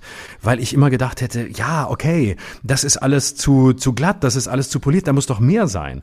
Und entsprechend, äh, glaube ich, habe ich mich auch immer in Menschen verliebt, die gewisse Abgründe hatten und die mich auch genauso fasziniert haben, weil ich die ja in, in mir auch habe und weil ich ja in mir auch Seiten habe, ähm, die ich zum Klingen bringen möchte und äh, die, die ein Teil des Ganzen sein sollen und für die ich nicht verurteilt sein will. Und ähm, entsprechend habe ich relativ früh ähm, auch schon äh, gespürt, ähm, weil ich mich geglaubt habe, doch auseinandergesetzt zu haben mit den Menschen, glaube ich auch gespürt zu haben, wo äh, die Konflikte liegen könnten, wo die Probleme liegen könnten, wo die, wo die Abgründe sind, wo die Unterschiede sind, wo, wo die Differenzen sind, wo das ist, was nicht ich ist. Und ich fand das immer total ähm, äh, befreiend und immer sehr, sehr spannend. Und auf der anderen Seite hatte ich aber auch immer das Gefühl, dass äh, das Gefühl des Verliebtseins, was ja so auf eine bestimmte Zahl von Monaten oder was auch immer ähm, begrenzt wird oder die ersten anderthalb Jahre, da gibt's ja tausend Zahlen, mögen stimmen oder nicht, war für mich auch immer dadurch viel länger tragbar, weil ich die geglaubt habe, die Person früh ähm, verstanden äh, zu haben oder Teile davon verstanden zu haben, so dass ich auch nach relativ langer Zeit noch sagen konnte, hey, ich empfinde immer noch sowas wie verliebt sein. Äh, es ist zwar nicht mehr wie am Anfang, aber es ist da. Es hat sich nur verändert in seiner, nicht in seiner Qualität, aber vielleicht in seiner Intensität. Bei mir hat sich das über die Jahre total verändert. Und ähm, wenn ich mich so zurückerinnere an meine allerersten Erfahrungen mit Verliebtheit, dann war das ähm, ganz fast schon unheimlich, weil die Liebe, die ich kannte, die ich bekommen habe, die bedingungslose Liebe, ja erstmal nur aus einem familiären Zusammenhang stammte. Und dass dann ein Mädchen kam, ich weiß noch, meine erste Freundin war Andrea in der Grundschule, die dann meine Hand genommen hat und zärtlich zu mir war, das hat mich erstmal wahnsinnig irritiert. Und ich dachte, ach, guck mal, es gibt noch eine andere Form von Liebe, die von außen kommt und auch in dich eindringt. Und dann habe ich aber relativ schnell gemerkt, und das hat sich im Laufe der Jahre auch ausgeprägt, dass eben die unglückliche Liebe oder die unglückliche Verliebtheit ganz nah dran ist an der glücklichen Verliebtheit. Und ich bin zaghafter und vorsichtiger geworden, bis zur Zurückhaltung oder fast schon Verschlossenheit aus Angst davor, dass dieses Gefühl des unglücklichen Verliebtseins mich so überrennen und übermannen könnte, dass ich aus dieser Psychose direkt geradewegs in eine Depression falle. Und ähm, das ist mir dann auch passiert. Also ich war auch oft in meinem Leben sehr unglücklich verliebt und übrigens auch ganz interessant, es waren auch schon Menschen in mich unglücklich verliebt, was auch ganz schrecklich ist. Ist auch ein ganz mhm. schreckliches Gefühl. Ähm, das man nicht haben will, weil man einfach diese Energie, von der ich gesprochen habe, ähm, nicht mehr bändigen kann, weil man merkt, dass sie ganz entfesselt und äh, ganz fordernd ist und man sich eigentlich entweder nur noch entziehen kann oder es versuchen kann, auslaufen zu lassen. Und in beiden Fällen, wenn man der Verliebte ist oder eben der, der äh, verliebt ist, also von jemandem geliebt wird, finde ich es unberechenbar. Und diese diese Kraft, diese unberechenbare Kraft, empfinde ich nicht als positiv. Ich empfinde die als äußerst ambivalent. Mhm. Also unglückliches Verliebtsein kenne ich, ähm, wie du dir vorstellen kannst, sehr gut. Ähm, ich habe es ja schon schon mal hier erwähnt. Ich bin ja ähm, ein Spätzünder hm. in der Hinsicht, also ähm, in der Hinsicht des ähm, Verliebtseins, das erfüllt wird. Ähm, ich habe ja auch bis äh, in die ersten Jahre meiner Zwanziger gebraucht, um eine, eine, eine, überhaupt eine Freundin zu haben, überhaupt Sex zu haben. Und ich war ja in meiner äh, in meiner Pubertätsphase ab dem Moment, in dem man sich so verliebt. Ich weiß noch, ich war wirklich zum ersten Mal so richtig verliebt mit so einem so einem Gefühl, glaube ich, mit mit zwölf oder so in irgendeine in ein, ein Mädchen aus meiner Klasse und ähm, ein Jahr später dann ein anderes Mädchen aus meiner Klasse und das war immer unerfüllt und es blieb auch immer unerfüllt, die ganzen Pubertätsjahre hindurch. Und ich habe mich immer ähm, unglaublich äh, dann, dann verliebt und äh, habe mir immer auch Gedanken gemacht und äh, wusste, also ich wusste auf der einen Seite gar nicht, wie ich meinem Verliebtsein Ausdruck verleihen sollte und habe auch im Innern immer gespürt, dass es eine einseitige Kiste ist und habe das dann immer versucht irgendwie rauszufinden und äh, bin dann äh, schüchtern wie ich war, habe ich dann versucht Zeit zu verbringen und ähm, äh, mit denen zu reden und zu spüren, ah, gucken die mich auch länger an, habe ich sie länger angeguckt, kommt da was zurück? Und dann habe ich mir alles mögliche ausgemalt, was wir machen können, wenn wir zusammen sein könnten. Und wir kamen aber nicht zusammen. Und ähm, ich war auch innerlich im Nachhinein betrachtet gar nicht gar nicht frei dafür überhaupt eine Freundin zu haben. Und dann bin ich da dann wurde ich immer verzweifelter und ähm, irgendwann äh, habe ich fast zwanghaft drüber nachgedacht, wie könnte das, was sie jetzt gesagt hat, noch gemeint sein? Ähm, könnte sie vielleicht doch in mich verliebt sein, traut sich aber nicht. Und es ging dann immer ewig so weiter und es war ganz furchtbar. Ich war immer hin und her gerissen zwischen, zwischen der, der Aufrechterhaltung der Illusion, dass irgendwann dieses Verliebtsein auf Gegenverliebtheit stoßen könnte und dem inneren spüren, nee, die, die wollen dich nicht, die, die, die, die haben kein Interesse. Und irgendwann bin ich dann immer hingegangen und habe das gestanden und habe dann gesagt, du, ähm, ich muss dir jetzt einfach mal was sagen. Ähm, pass auf, ich, äh, äh, ich bin verliebt in dich, was auch immer. Ähm, äh, und, und das war natürlich ganz furchtbar. Und, und so, bist du das denn auch? Und dann habe ich das total ungeschickt gemacht. Und dann kam immer so ein völlig entsetzter Blick zurück unter dem Motto, oh Gott, ähm, ich will ihn ja nicht verletzen, aber äh, was sage ich denn jetzt? Und meistens habe ich dann den Satz gehört, der allerschlimmste Satz, wenn man so richtig verliebt ist. Was echt? Du in mich verliebt? Du? Und ich dachte, ich hätte endlich einfach mal einen guten Freund, der, der nicht verliebt ist. Und man kann, mit dir kann man einfach mal reden. Und jetzt bist du der Nächste. Ach scheiße, jetzt schon wieder kein guter Freund, weil der Nächste, der sich in mich verliebt, jetzt ist diese Freundschaft auch wieder zu Ende. Und ähm, dann habe ich gesagt, ja, es ist, ist es leider so. Und ah nee, aber du warst so ein guter Gesprächspartner. Und bitte, lass uns doch einfach weiter Freunde bleiben. Und es ist wirklich das Allerschlimmste. Es ist das, der, der, das, somit nicht das einzige, aber somit das brutalste Ende, was eine, eine, eine Verliebtheit, die in eine unglückliche Verliebtheit ausläuft, äh, erleben kann. Jetzt lass uns doch mal ins Detail gehen. Ähm, Was ist das Schönste am Verliebtsein? Ähm, das Schönste. Welche Momente fallen dir als erstes ein, wenn du ans Verliebtsein denkst?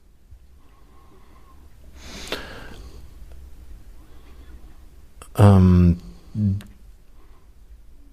also ins erstes fällt mir ein, diese, diese unbändige Freude ähm, auf den, auf den, auf die andere Person, ähm, auf, äh, äh, auf, auf die, auf die Nähe der anderen Person, also die, die völlige ähm, äh, äh, Begeisterung. Ist übrigens ein schöner Satz in, in einem Buch von Peter Handke, wo er eine Figur sagen lässt, ähm, er spreche nicht mehr von Liebe oder Verliebtsein, sondern von Begeisterung für den anderen.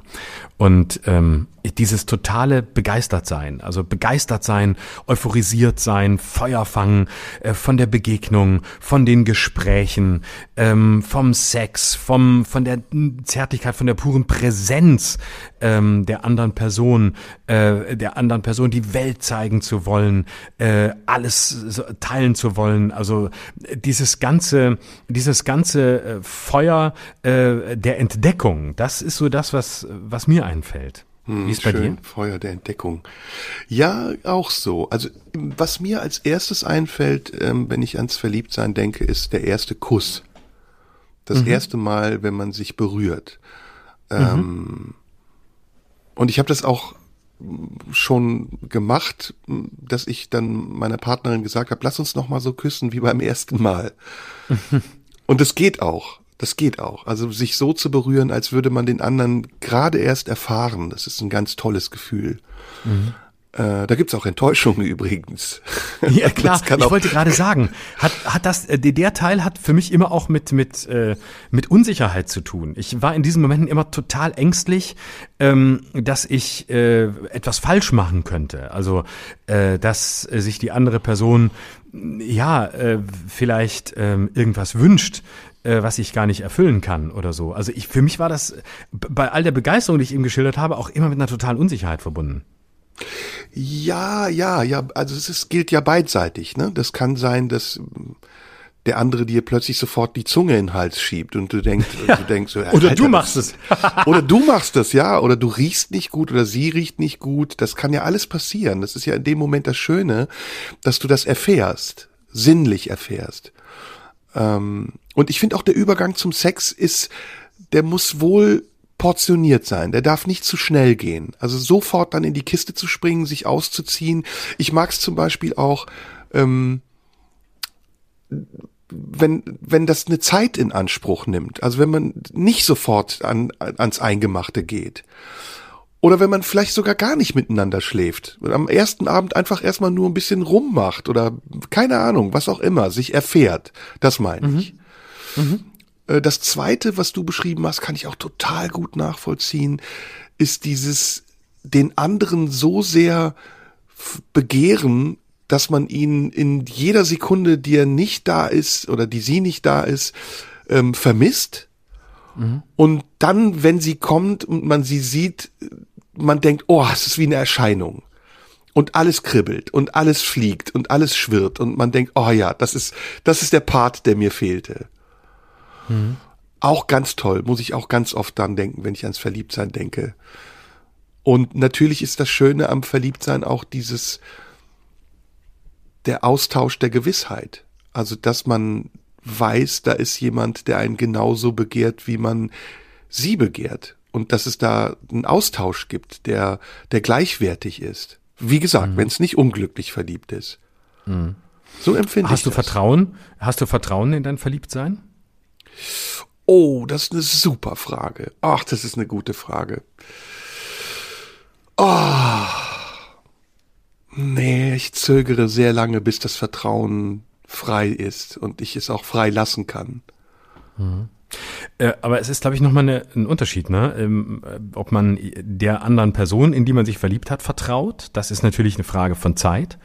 Ähm, oder ob man in sein eigenes Verliebtsein vertrauen kann. Ja, das stimmt, aber ich, ich gebe dir mal ein Beispiel. Ähm, ich hatte mal eine Freundin, die war sehr in mich verliebt am Anfang. Und ich war wir müssen unbedingt am Ende noch über die Dinge sprechen, die wir an uns nicht mögen. Fällt mir gerade ein. Und ich war so fast schon reserviert und sehr gefasst eigentlich die ganze Zeit. Und das hat paradoxerweise den Effekt ergeben, dass sie mich noch mehr wollte. Es ist ja, ist ja so, ne? Wenn du, wenn jemand an dir zieht und du, du drückst, dann zieht er noch mehr. Und irgendwann habe ich gemerkt, dass sich das Gefühl der Verliebtheit auch in mir angebahnt und durchbrochen hat. Und ein Punkt kam, an dem ich dachte, okay, jetzt, jetzt muss ich's loslassen, weil sonst verliere ich diese Frau. Und dann habe ich dummerweise in mir selbst beschlossen loszulassen, ohne, ohne zu kommunizieren. Und was passiert ist, ist, dass sie nicht mehr wollte. Weil, mhm. weil es ihr zu spät war, weil sie gesagt hat, ich habe jetzt so lange an dir rumgebaggert und du hast so lange gezögert und mir die kalte Schulter gezeigt, jetzt will ich's nicht mehr. Und dann bin ich in einen Abgrund gefallen, ganz schrecklich. Ich habe den schlimmsten Liebeskummer meines ganzen Lebens gehabt und habe mich selbst so schuldig gefühlt, weil ich dachte, da gibt dir jemand die Chance und öffnet die Tür und lädt dich ein und du schlägst sie dauernd zu und jetzt möchtest du durchgehen und wunderst dich, dass sie verschlossen ist. Oh ja. Mhm. Hm.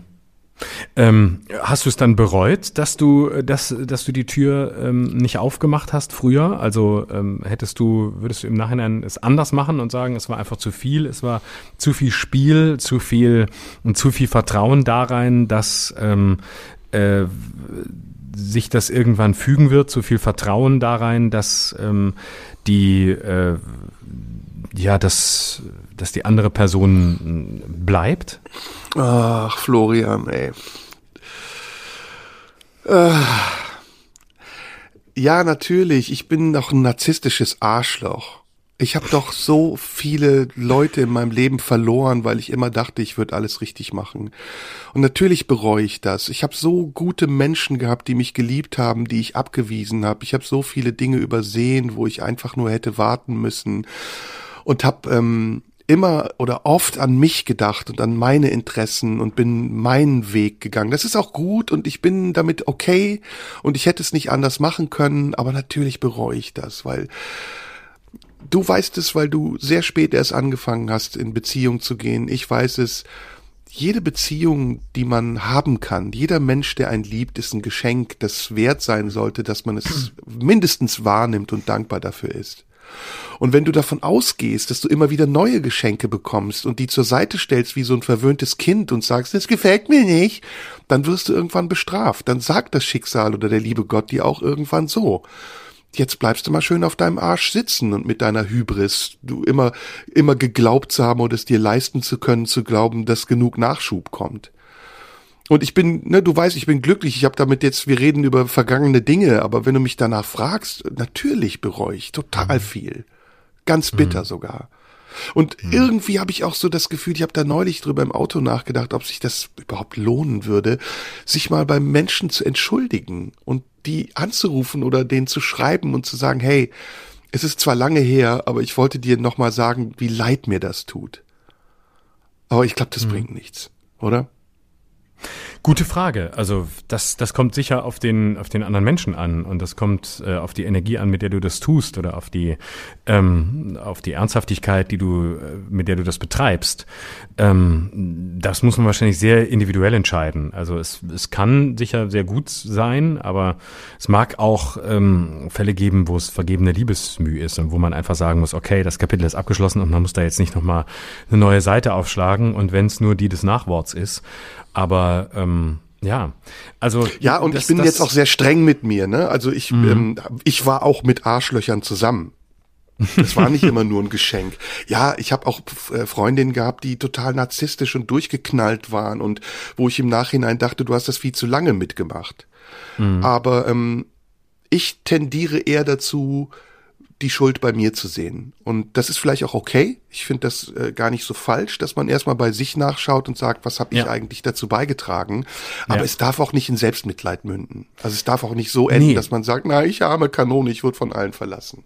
Nee, genau. Und äh, es, es darf weder in Anklage ähm, noch in Gegenanklage umschlagen, ne? sondern äh, es, es liegt ja vieles äh, auch in einer, in einer Dynamik, ne? in einer Dynamik zwischen zwei Menschen. Und ganz häufig lässt sich ja überhaupt nicht sagen, ähm, ob einer schuld ist oder der andere, ähm, sondern ganz oft ist es ja einfach so, dass es ein Ineinandergreifen von sehr vielen unterschiedlichen ähm, Faktoren ist, biografischen, ähm, äh, biografischen Feinheiten, was man selbst erlebt hat, wer man selbst war ähm, in dem Moment, auf we was man im anderen gesucht hat, weswegen man an gewisse Grenzen gestoßen ist. Und ich glaube, man kommt viel weiter, wenn man ähm, quasi ein, ein äh, Besteck nimmt, mit dem man eher in diesen ähm, Sphären ist. Ne? Also wenn man sich das anguckt und nicht hingeht mit dem Blick auf, äh, der hat mich verarscht, ich habe den verarscht, äh, sondern da ist einfach, äh, in dem Moment stießen wir an die Grenzen unserer Erwartungen, des, was wir erfüllen konnten, wollten, was wir damals im Leben wollten und darin haben wir Fehler gemacht und andere auch. Ich glaube, mit, mit so einem äh, mit so einem schuldfreien Blick äh, darauf zu gucken, ähm, kann, kann sehr viel helfen und hilft vielleicht auch eher weiterzukommen, als äh, in so einer Anklage-Verteidigungsposition äh, zu bleiben. Damit bleibt man irgendwie auch immer Kind dessen, was man eigentlich hinter sich lassen will. Und ja, und man handelt, darüber.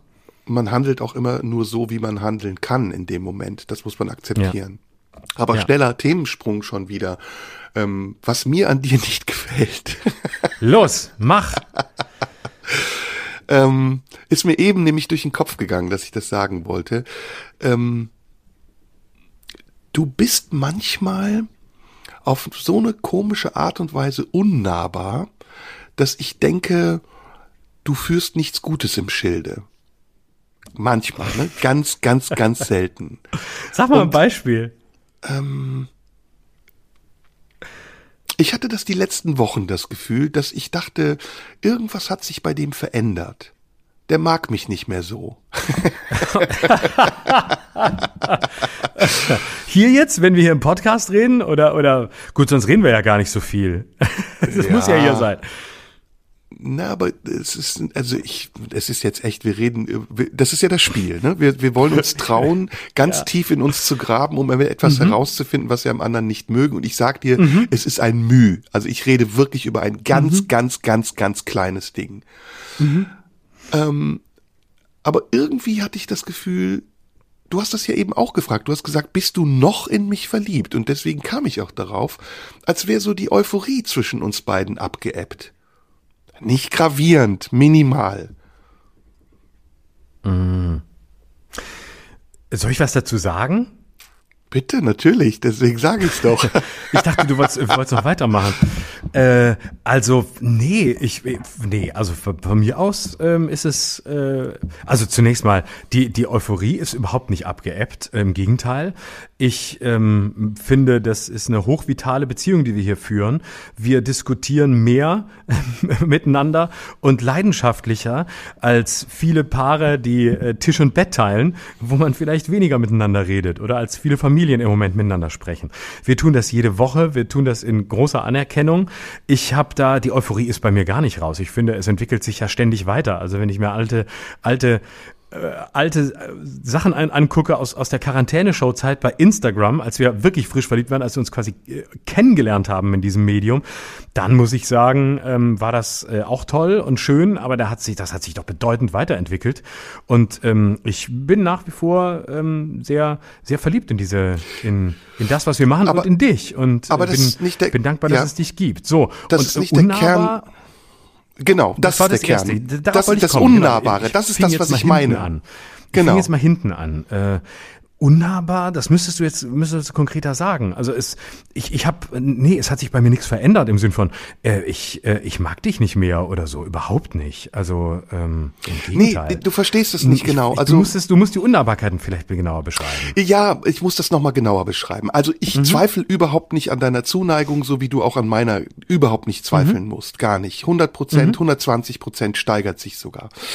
Ähm, das mit der Unnahbarkeit ist etwas, das ist schwer zu beschreiben. Manchmal sehe ich dich Und ich manchmal erlebe ich dich auch und dann merke ich, wie du verschlossen bist. Und dann merke ich so, mhm. wie du innen andere Vorgänge hast als außen.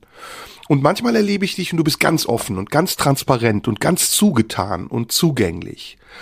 Und in den Momenten, wenn du so zumachst, merke ich an mir, dass ich denke, was macht der gerade?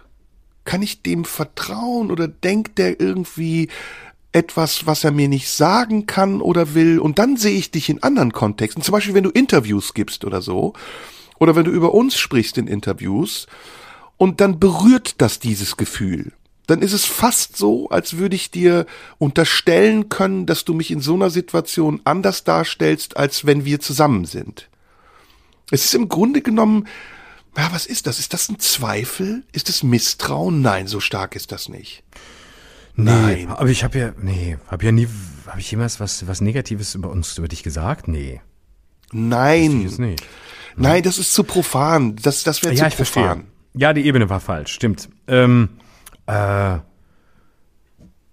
also in anderen Situationen empfindest du mich als so unnahbar, dass du kommst du dann in so einen Konflikt, äh, äh, wer, wer ist, ist das so ein Konflikt? Wer ist er wirklich? Der, der sich mir im Podcast zeigt oder der, der äh, in anderen Situationen anders erscheint? Oder wie ist die?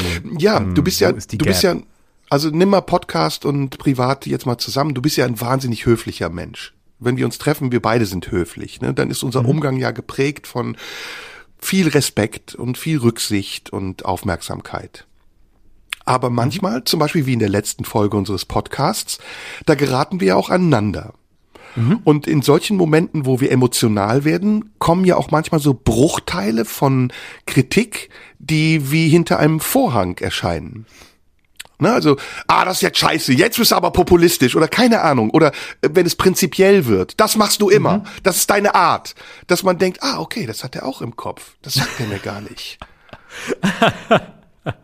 Jetzt habe ich es, glaube ich, äh, erklären können. Jetzt hast du es 100% ah, verstanden, ne? Jetzt, okay, ja, ja, ja, okay.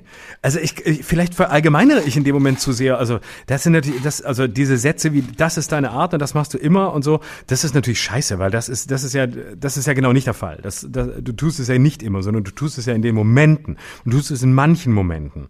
Und ähm, äh, dann erlebe ich was, ähm, was ich dann, das ist, also in dem Moment ist es aber wirklich ein total sportlicher Ehrgeiz. Also das ist jetzt überhaupt nichts Tieferes, wo ich sage, ah, das hat der aber immer oder der, so ist der eigentlich. Also das ja, aber das quasi, wirkt ich verstehe so. total, dass du, ja, ich verstehe total, dass du die Kritik daraus hörst und ich, vielleicht verallgemeinere ich in dem Momenten viel zu stark. Nämlich, Nein, indem nee, das wirkt so wie ein prinzipielles Ressentiment, was du aufbewahrst, um es in einer Konfliktsituation ja, ja, ja, genau. als Waffe einzusetzen. Ja, das stimmt, ist so, als würde ich dir im Streit sagen, und du hast übrigens Mundgeruch. Und dann ja, würdest genau, du sagen, ja, ja, genau. wie, das sagst du mir seit Wochen nicht? Nein, aber jetzt sag ich's dir. Genau, seit Wochen knutschen wir und du sagst nichts. Du fandst mich also eklig. Du hast mir was vorgemacht. Die ganze Zeit hast du mir was vorgemacht, du Vollidiot. Aber du hast genau. es verstanden, ne? Ja, total, kann ich total nachvollziehen. Ähm, das ist aber, ich stimmt, ich, ich neige dazu, das so zu machen und man kann dann das Gefühl kriegen, ähm, warum sagt er das eigentlich nicht von sich aus, dass das sein Problem ist?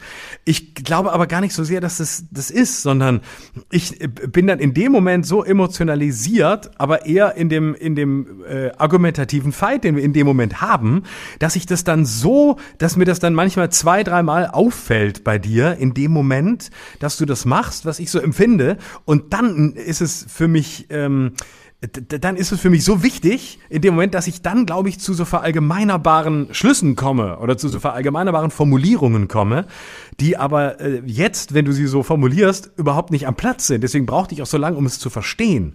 Hm. Und ähm, aber nee, gar nicht. Also wenn mich wenn mich das an dir stören würde, grundsätzlich, oder dann, dann würde ich dir sagen, äh, du bist übrigens immer so oder ähm, ständig oder mich nervt, dass du im tiefsten Innern, glaube ich, so bist.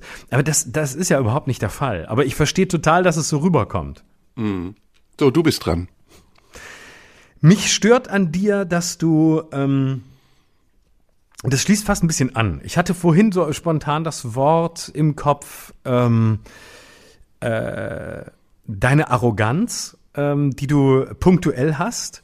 Ähm, und zwar tatsächlich, glaube ich, sprechen wir über ganz ähnliche Momente. Das, das, lustig, das ist mir vorhin auch direkt als erstes eingefallen. Also die Diskussion wie letzte Woche, ähm, wo du dann für mein Gefühl ähm, dir eine Position äh, eroberst, die ähm, sehr gut und wichtig ist, deswegen diskutieren wir sie ja auch und deswegen schätze ich sie so, aber dass du dann in dem Moment, in dem eine Gegenrede kommt, dich in so eine ganz leise Arroganz zurückziehst, nämlich in so ein, ja, ja, ähm, ich ahne, was kommt. Richtig verstanden hat das nicht. Ich glaube, ich muss es nochmal.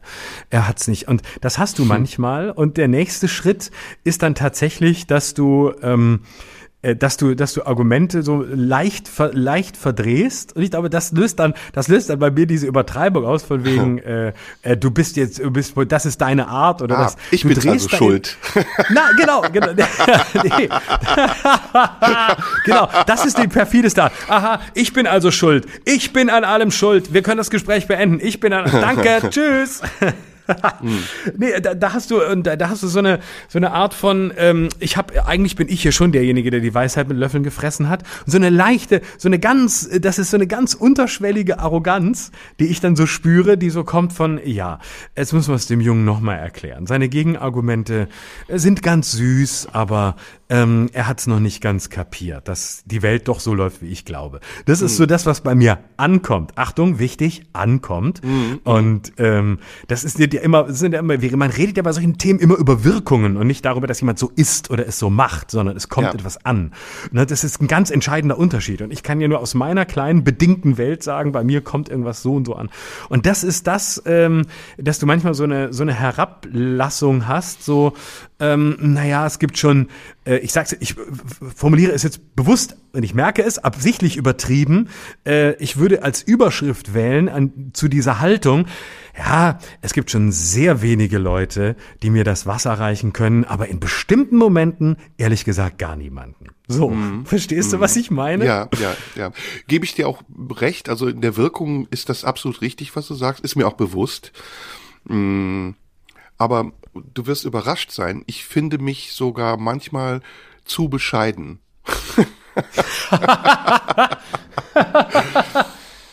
ähm, aber ich möchte, ich möchte dir das erklären, weil ich das total gut finde, dass du es ansprichst und vielleicht ist es gut, wenn ich es dir auch erkläre. Ähm, ich versuche, wenn ich mit Menschen umgehe, nicht zu bestimmen, aber trotzdem bestimmt zu sein. Mhm. Und ich bin nicht ähm, verschlossen gegenüber Argumenten, die mich überzeugen, aber sie müssen mich überzeugen, damit ich mich mhm. ihnen öffnen kann. Mhm. Und ähm, mm, ich bin, was mein Wissen und mein Können angeht, auf der einen Seite sehr selbstbewusst und äh, mir auch dessen sehr sicher, dass ich bestimmte Dinge weiß und kann, aber auf der anderen Seite bin ich auch sehr unsicher weil ich ein bisschen Angst habe, dass das zur Schaustellen von, von Wissen oder Können sehr schnell arrogant wirken kann. Mhm. Und die Balance zwischen diesen beiden Gefühlen zu halten, also auf der einen Seite mir selbst treu zu bleiben und zu sagen, stell doch dein Licht nicht unter den Scheffel, du weißt es doch und du kannst es doch, und auf der anderen Seite aber den anderen nicht zu überfahren und äh, mit so einer gewissen Herablassung zu behandeln, das braucht ein starkes Gleichgewicht und eine Zentrierung und eine Wahrnehmung des anderen auch als gültiger Gesprächspartner. Und wenn es etwas gibt, was ich an mir nicht mag und wo ich dir 100% recht gebe, ist es Ungeduld. Also das auch auszuhalten, dass der andere vielleicht anderer Meinung ist und nicht sofort gegenzuschießen und zu sagen, so, jetzt überfahre ich dich mit der Kraft meiner Versiertheit und meinem, meiner Rhetorik und du hast gar keine Chance mehr daraus zu entweichen. Das ist etwas, was ich auch nicht mag und was ich auch unklug finde, weil es mich anders darstellt, als ich mich fühle. Weil ich fühle mich mhm. überhaupt nicht arrogant. Und ich glaube, du kennst mich mittlerweile sehr gut. Ich bin auch nicht arrogant, aber ich wirke arrogant. Und das ist ja, etwas, was ich nicht will. Mhm, das, das verbindet uns tatsächlich, weil ich damit auch immer wieder konfrontiert wurde, ähm, dass, dass Leute sagten, ah, das ist ein arroganter Sack oder der, der ist herablassend und äh, der ist irgendwie, ähm, hält sich für was Besseres. Und ich weiß auch von mir, dass ich ähm, diese Wirkung ganz Sagen die das über dich oder über mich? Das sagen die über mich. Ich wollte, nee, Ach so, ich, okay. ich verbinde mich da gerade mit dir, weil ich das von mir auch kenne, dass ganz viele Leute sagen, ah, oder ich das eben nicht ganz viele Leute. Guck, schon wieder so eine, das ist schon wieder so eine über, ich merke gerade, ich benutze schon wieder so eine Übertreibungsfloskel, die überhaupt nicht am Platz ist. Nee, es sind nicht viele Leute, es, es, ich, es ist mir immer wieder begegnet. Und es gibt, und es ist mir immer wieder begegnet und es gab auch sicher Phasen in meinem Leben, wo ich das bestätigt habe und wo ich das auch war. Ähm, das ist aber eine Weile her, wo ich in so einem spätpubertären, jugendlichen Größenwahnsinn durch die Welt gelaufen bin und dachte, alle haben auf mich gewartet. Und dann musste ich in harten Lektionen lernen, dass keiner gewartet hat. Und äh, ich weiß, dass ich das ha haben kann, dass es mal da war. Und ich weiß auch, dass ich sehr schnell diese Ausstrahlung haben kann, obwohl ich sie gar nicht haben will. Und habe oft erlebt, dass selbst da, wo ich selber selbst bei kritischstem Hinterfragen sagen würde, ich war gar nicht arrogant, ich wollte es nicht sein, ich hatte keinerlei Empfindung in diese Richtung und trotzdem so gewirkt habe. Und ähm, das ist tatsächlich ein, das ist tatsächlich ein Problem, obwohl ich mich selbst eigentlich gar nicht für, äh, für arrogant halte, sondern eher für, für relativ ähm, überlastet vom Leben und allem, was damit zu tun hat. Ja, oder Und unsicher, was ja die Voraussetzung unsicher und Arroganz wenn ist. ich so das Gefühl habe, ich bleibe ständig hinter dem zurück, äh, was ich ähm, von äh, äh, bleibe selbstständig hinter dem zurück, was ich von mir und der Welt so erwarte. Also das ist alles auf ganz fragilem Boden, aber die Wirkung ist eben tatsächlich eine total äh, eine ganz andere oft. Ich, also ja, ist genauso bei mir, aber ich muss dazu sagen, das kommt auf den Kontext an. Wenn ich zum Beispiel am Theater bin, ne, oder wenn ich als Autorität in irgendeiner bestimmten Funktion bin, dann habe ich mittlerweile auch gelernt, dass es Grenzen gibt und dass ich dann an diesen Grenzen auch meine Macht zeigen muss. Also ganz einfach, wir sitzen in der Probe im Theater und ähm, die Schauspieler müssen sich da an klare Regeln halten. Und wenn die anfangen, mit mir eine Diskussionsrunde zu führen über meine Inszenierung, dann sage ich auch, haltet jetzt die Schnauze, das ist meine Inszenierung und ihr habt hier nichts zu kamellen. Und dann können die gerne auch sagen, ich bin arrogant, autoritär, ein Arschloch. Das lasse ich mir dann nicht nehmen. Weil da muss ich zielorientiert arbeiten und alles, was mich ablenkt von meinem Ziel, das möchte ich nicht. Privat ist das anders. Und da, das ma- war ja die Balance, von der ich eben gesprochen habe, die man da noch einhalten muss. Man darf seine Position in Funktionen nicht verwechseln mit privaten Beziehungen, in denen man erstmal eine ebenbürtige Funktion beziehungsweise Position gegenüber dem anderen hat.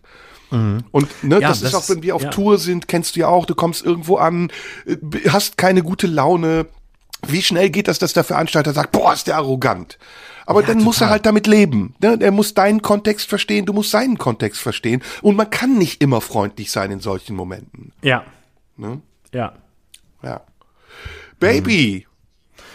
Was für eine schöne Zeit, die wir heute hatten, oder? Total. Ja, sehr schön. Boah, echt, ey, Liebesgeständnisse, Kritik, Ja. Politik, alles drin. Total. Also wunderschön. Also ich bin auch ganz, ich bin, ich bin neu verliebt, möchte ich sagen. Ich bin Ha, neu ich verliebt. auch. Ich auch, Ja. ich auch. Aber jetzt mal ganz ernst, wann sehen wir uns das nächste Mal und was, was passiert in den nächsten Wochen? Du bist auf Tour? Ach, das wollte ich ganz schnell noch sagen.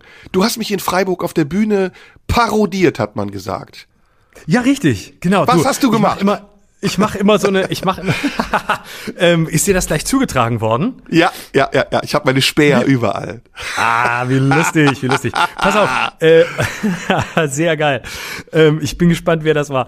Äh, ich, ich ahne sogar wer, wahrscheinlich der Typ, der es gerufen hat. Also, ähm, ich mache, ich bin ja noch ein bisschen mit meinem Jahresrückblick unterwegs. Äh, ähm, Schluss jetzt. Und da habe ich in der Zugabe mache ich immer so eine Nummer, dass ich quasi den Leuten sage, sie sollen Namen reinrufen von Prominenten, die ich parodieren soll. Und äh, die rufen, die können jeden reinrufen und ich probiere das auch zum Teil aus. Ich liefere mich auch aus, wenn ich Personen noch nie gemacht habe, probiere ich die. Und wenn ich, äh, wenn auch manchmal scheitere ich auch, so, ich kann, weiß ich nicht, kenne ich nicht, kann ich nicht, will ich nicht, scheißegal. Und es ist, macht immer sehr viel Spaß, weil es wir- wirklich komplett mit offenem Visier ist. Und manche werden ganz schlecht, manche kann ich schon und die werden gut.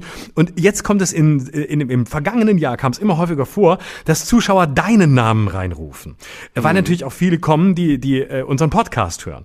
Und ähm, ich habe dann lange äh, so aus Spaß gesagt, hä, kenne ich nicht, um, um mich da gar nicht draufzusetzen. Und jetzt habe ich aber gedacht, es ist auch mir langweilig. Und ich fand so, als würde ich mich aus der Affäre ziehen.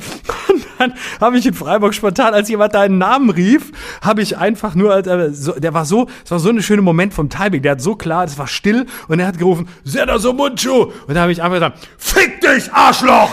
Und das war die ganze Parodie. Sehr gut, sehr gut, sehr gut. Wäre ich gern dabei gewesen. Wär ich gern dabei schade, jetzt habe ich den Podcast erzählt. Wenn der Name wieder fällt, muss ich mir was Neues überlegen. Scheiße, ich dachte, ich Ja. kann das jetzt die nächsten Jahre machen. Ja.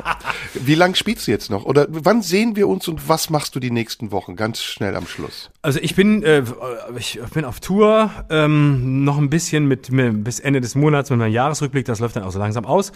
Dann geht es langsam irgendwann über ins normale Programm und ansonsten, äh, ja, habe ich, äh, mache ich meine, meine Fernsehsendungen und so das Übliche. Also nichts Besonderes. Und meinen neuen Podcast, ich habe einen neuen Radio 1 Podcast. Sollen wir für den noch Werbung machen? Willst du Ja, was sagen oder soll ich? Und- nee, mach du den, ne? Ich mache einen täglichen Podcast bei Radio 1. Ich habe keine Ahnung, wer mich da reingequatscht hat. Wach und wichtig. Jeden Morgen erzähle ich jetzt Blödsinn und die Hörer finden es ähm, ganz äh, ähm, toll. Äh, manche, manche sagen auch, ich will es wieder zurück, wie es früher war. Soll alles wieder so sein wie früher.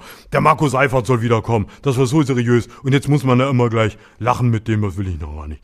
Und ähm, genau, aber es macht viel Spaß. Könnt ihr auch abonnieren. Wach und wichtig. Ich meine, überlege ich mir jeden Morgen was Kleines und habe immer ein Interview und äh, das strukturiert mich ein bisschen. Das hilft mir so durch die Zeit. Ist gerade mein Therapeutikum. Wer ist diese Stimme, die du immer machst, wenn du den Wutbürger spielst? Ich will das nicht besitzen. Ist das Marius Müller-Westernhaken oder wer ist das? Der ist doch kein Wutbürger. Obwohl, das Nein, stimmt, der das- klingt ein bisschen danach. Freiheit, Freiheit mit meine. Nee, mit Pfefferminz bin ich dein Prinz. Nee, ähm, ich hab, das ist mir so, das ist mir so eingefallen. Gut. Aber ich weiß nicht, wer es ist. Ich habe kein Vorbild. Ich habe, das ist mal in, in, in irgendeiner Improvisation entstanden. Machen wir als Cliffhanger. Jetzt schließt sich der Kreis. Die Podcast-Fabrik Florian Schröder am anderen Ende der Leitung und ich, wir verabschieden uns bis zur nächsten Woche, richtig? Auf jeden Fall. So machen wir es. Bis dahin, gehabt euch wohl. Küsse. Mua. Ja, oh, tschüss. Das war Schröder und Sumunju. Der Radio 1 Podcast. Nachschub gibt's in einer Woche.